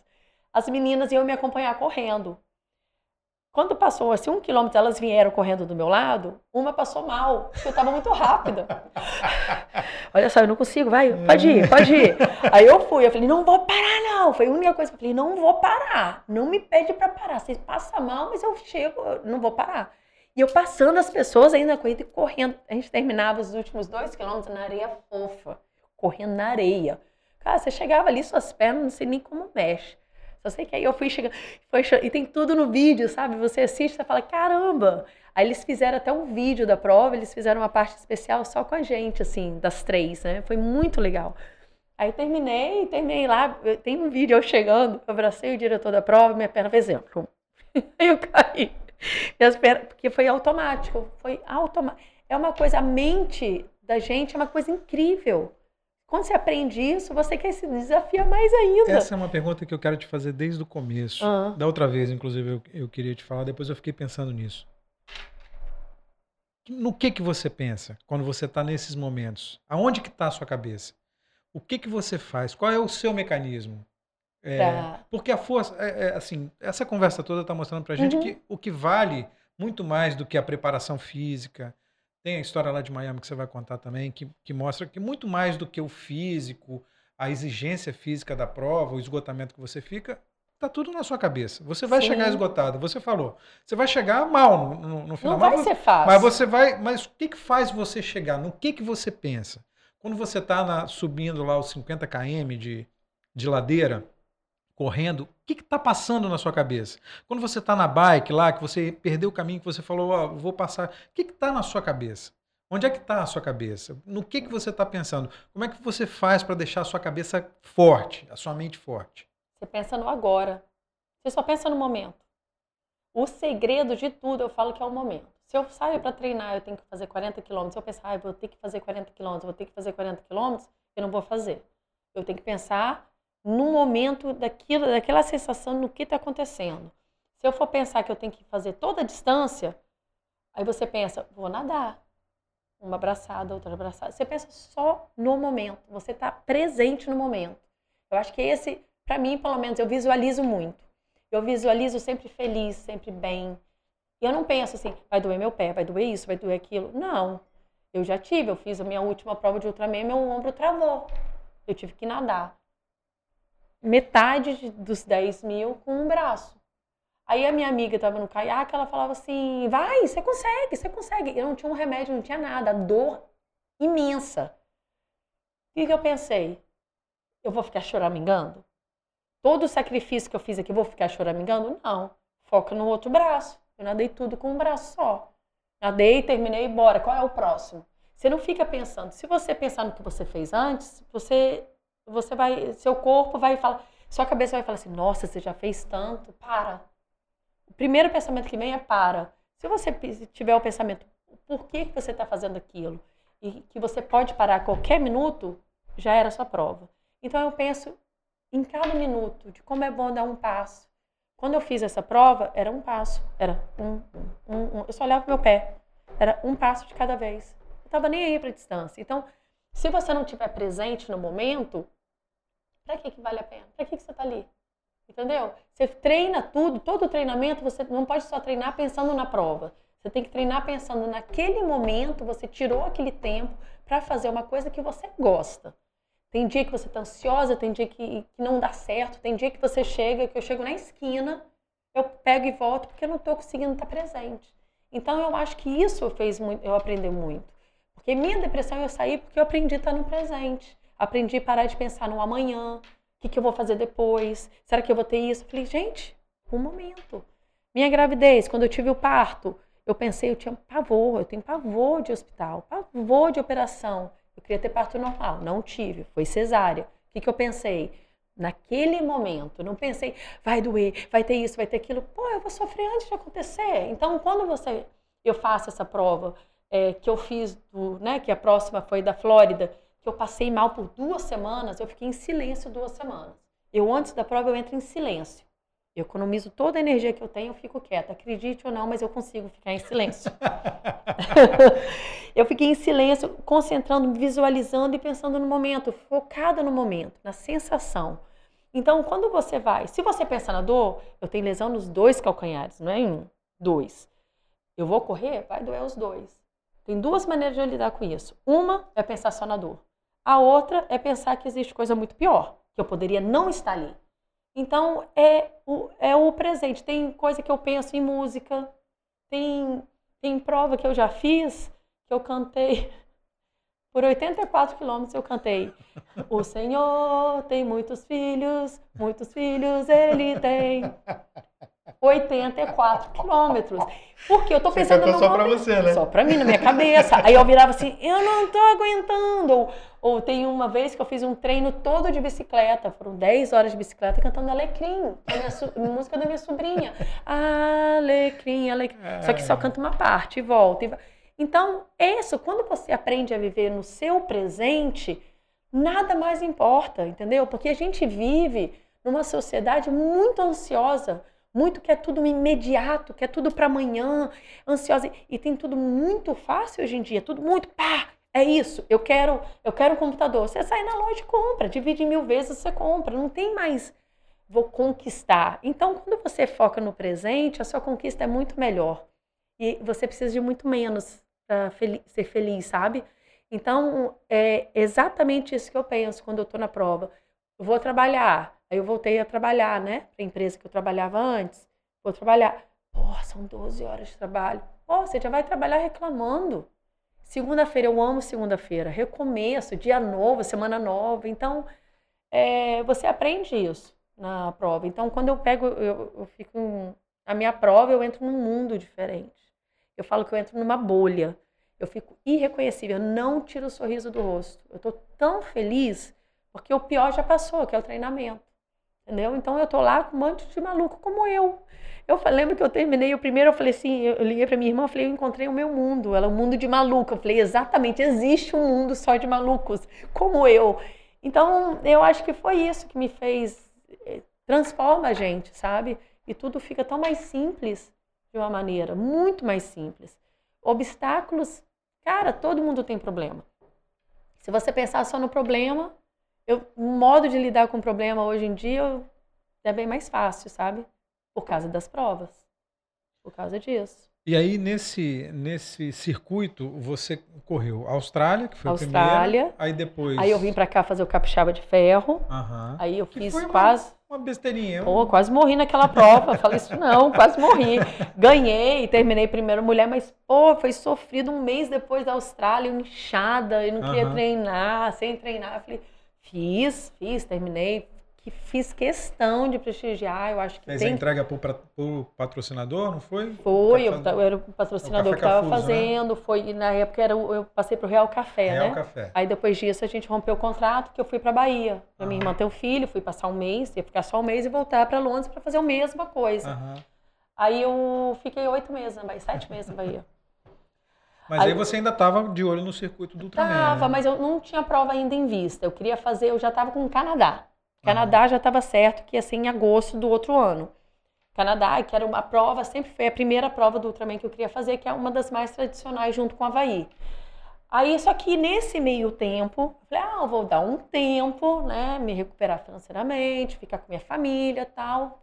Surge o Ultraman da Flórida enchi o saco. Eu quero fazer, quero fazer, quero fazer. Era em fevereiro isso. Isso aí eu já estou falando assim, de agosto, setembro. Ah, quero fazer. Eles, não, não tem vaga, não, não, não, não. Aí um belo dia, acordo eu, em outubro, a prova em, setembro, em fevereiro. Em outubro, acordo com e-mail. Tá, pode fazer, a vaga é tua. Fiquei doida, doida. Falei, aonde que eu vou arrumar dois mil dólares assim para pagar a prova, para fazer tudo? Aí eu já tinha feito, estava fazendo Cabo da Peste, que é uma prova do, da distância aero mais difícil do Brasil. Acho que está difícil de nascer uma prova mais difícil do que aquela. Fui fazer de onda. Cabo da Peste que é uma prova que tem em, Rec... em Recife. não, em é? Cumbuco, perto de Fortaleza. Fortaleza. É, é lá, meu filho. Lá Forte- é, foi- voltou pra Fortaleza. Foi, nossa, voltei para Fortaleza. Eu fiz dois aéreos lá, fiz acho que quatro brasileiros de longa distância. E o Cabo da Peste E é o quê? Fala pra mim. Cabo da Peste, mulher guerreira. Você nada no mar onde tem campeonato mundial de kitesurf. Aham. Super fácil, 3.800. Não é boia, é jangada, segurando assim para fazer boia não marcação. Boia não fica. E a jangada assim, né? Aí depois você pedala num lugar que é cavernoso, é vento, é sol, é tudo. É pior do que o Quantos Iron. km? 180. E depois você corre 42, rezando para Deus para você sobreviver 42. É, você 42? vê bode passando, você vê mula, sabe? Aí você olha assim, não tem ninguém, aí passa uma charrete do teu lado. É, é, é- é sertão, sabe? É uma coisa assim. E tipo, tem 200 vagas, tinha 20 pessoas só. De 200 vagas. De 20, eu acho que só 10 ou 12 terminaram. E você termina. Eu Sempre, termino, sabe? não, eu termino. Minha bicicleta quebrou. Eu fui pra ganhar, né? Eu falei, eu quero ganhar por causa do dinheiro. Tinha premiação em dinheiro. Vou ganhar. Cheguei lá, minha bicicleta quebrou. Fiquei uma hora pra arrumar minha bicicleta. Já tava liderando a prova. E a mulher passou. Eu falei, ah, bicho, agora é terminar, né? Aí terminei em segundo, mas foi duro terminar. Corri de crocs. Foi a prova assim. Aí eu falei, ah, vamos Como é que foi essa história? aproveitar. Conta essa história de Cara, fui, crocs. fiquei na bicicleta. Minha bicicleta quebrou no quilômetro 20. Consertei a bicicleta. Mas sabe quando você encaixa uma coisa na outra e não põe o parafuso no meio? É, então você quebrou no- mexeu No, KM20 tem mais 160 pra, 160 pra. Então, e 160 de respeito, né? Não é serra, não é nada, mas é muito calor. Então você ia muito tempo na bicicleta que você tem que se mexer. Eu não podia. Era na mesma posição, porque você não podia desencaixar a bike, aí já era, né? Eu fui na mesma posição, sete horas na bike. Terminei, meu pé tava inchado, tava um calor, meu pé tava tão inchado, eu com a lesão no pé, botei o tênis, não conseguia correr. Aí eu fui, véi, posso trocar o sapato? Pode correr até descalço. Falei, descalça não, de crocs. Botei meu crocs e fui correr de crocs. Aí todo mundo, ela tá correndo de crocs, porque todo mundo já me conhece. Eu vou pra festa de crocs, eu ando só de crocs. Agora tá melhorzinho, mas quando fazendo a minha lesão, o crocs era a única coisa que me fazia caminhar. Aí eu falei, tá de crocs, falei, tô correndo de crocs, tira foto. Pedi até pra tirar foto. Corri meia maratona, na segunda meu pé já tava melhor, corri de crocs. Terminei em 13 horas, foi meu pior tempo diário na vida, mas foi uma das provas que eu mais gostei de fazer, porque é um desafio assim, você tem todo motivo para parar, todo motivo para não terminar a prova. E eu tinha ainda extras, né? Bike, sem treinar, aquela coisa doida. Eu falei, mas eu não sou daquela que vai pra prova. É, porque eu não treinei. Eu falei, não, eu tô aqui porque eu quis estar aqui, né? E eu sempre quis fazer aquela prova, Aham. sempre. Aí eu fiz, terminei, terminei em segundo. Ganhou uma graninha. Ganhei uma graninha, pagou a viagem, tá bom? É, graninha era desculpa, né? Pra convencer meu treinador. Eu falei, não, eu vou. Ele, Paula, É, porque você tava com o Miami na- no, na- no foco, né? É, e depois disso foi pintou. Aí pintou coisa, tem que começar a treinar. E eu fazia meu treinamento de bike com os meninos, ia até Aracaju, pedalando, 200 e tanto, pedal sinistro. Corria no outro dia em Aracaju, naquele solão, né? Porque lá é sertãozão É. mesmo. Fui, vendi uma camisa, fiz camisa, falei, como que eu vou conseguir dinheiro? Vendi camisa, fiz, criei a marca Ultraman com o meu símbolo, que é o da minha tatu, que é esse daqui. Aham. Fiz o símbolo, fiz o mapinha com todo, todos os lugares da prova, né? Para seguir as provas do mundo, que são nove. Aí vendi camisa, quase 500 camisas. pra- eu vendi para todos os estados brasileiros. E aí conseguiu a grana pra Consegui a grana para ir, me ajudou, né? Não era tudo, mas Aham. me ajudou pra caramba. Aí eu fui. Fui para lá, cheguei lá 10 dias antes. Cheguei, no outro dia eu tava de cama. Fiquei 10 dias de cama, 40 de febre, passando mal, passando mal. Um calor infernal lá e eu Não tem como correr assim, né, a prova. Não tem como fazer a prova assim, né? Não tinha, cara. Não tinha. E Aí você 40 voltou pra graus, casa. Aí você não, voltou aí eu pra- fiz a prova. aí eu cheguei no, no dia da prova, eu fui pro, um dia antes, eu fui pro hospital. Falei, me dá alguma coisa aí. O médico me deu uma injeção de antibiótico, eu tava no antibiótico, né? Falei, me dá tudo que não tenha doping, né? Que não caia no doping e tal. Ele me deu. Só sei que no outro dia eu acordei assim, arrasada. Tinha suado a noite toda, passando mal. Meus staffs tudo olhando, né? E eu, pô, meu, vendi quase 500 camisas para estar tá aqui, todo mundo me apoiando. Eu falei, não, não é possível. Eu cheguei lá, eu assim, morrendo de frio, com a roupa de borracha. Vamos para largada. Se der, largar lá. Pisei na água, a água não tá tão fria, num lago lá. Ah, não tá tão fria. Ah, vamos, né? Parei na chegada, sofri, foi sofrida, porque estava sem força, né? A corrida, nossa senhora, como eu sofri naquela corrida. Caminhava, corria Fiz, terminei. Nossa, terminei assim, felizona. Foi a segunda mulher ainda a terminar, né? A prova. Falei, felizona, terminei super bem. Aí eu fiz o discurso, chorei, igualzinha condenada. Falei, não tô acreditando, cara, nossa mente é muito poderosa. Aí terminei, fui morar, me mudei para San Diego. Fui para San Diego para treinar, para ir para é, na Pro Califórnia, para o Canadá, que era em agosto, né? Uhum. Menos de seis meses já tinha que estar tá lá. Aí não deu certo, pego, faço o quê? Pego um avião, Fiquei um mês em San Diego, eu falei, cara, não, não vai rolar. Não vai rolar. Peguei, avião, fui para Londres de novo. Cheguei em Londres, fui trabalhar. É, cheguei lá sem intuição, sem nada, nada, nada. Falei, tá, vamos começar tudo de novo. Fiquei na casa de uma amiga, cheguei na sexta, na segunda eu já ia pro restaurante do Gordon, né? Já ia começar lá. Aí o Ive me chamou, que o Ive era o restaurante para trabalhar. Ele me chamou, eles me chamaram, não conhecia, falaram assim, né, você sabe quem somos? Eu falei, não, então procura, depois você me liga. Aí eu fui pra entrevista e vi que era um puta de um restaurante, né, assim, super VIP, super... Eu falei, vou trabalhar, né? Chego lá eu, falei, ó, tem que ganhar tanto, né, eu sou boa, eu cheguei, sou boa, vou fazer Autoestima dinheiro. pelo menos lá em cima. Lá em cima, com certeza. Eu falei, eu sou boa, pode ter certeza que vou me dar bem aqui. Vou fazer muito dinheiro para vocês. Foi dito e feito.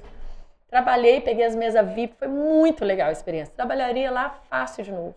Foi muito legal. Só gente famosa, só gente era uma coisa que eu trabalhava muito, mas tinha um prazer, sabe?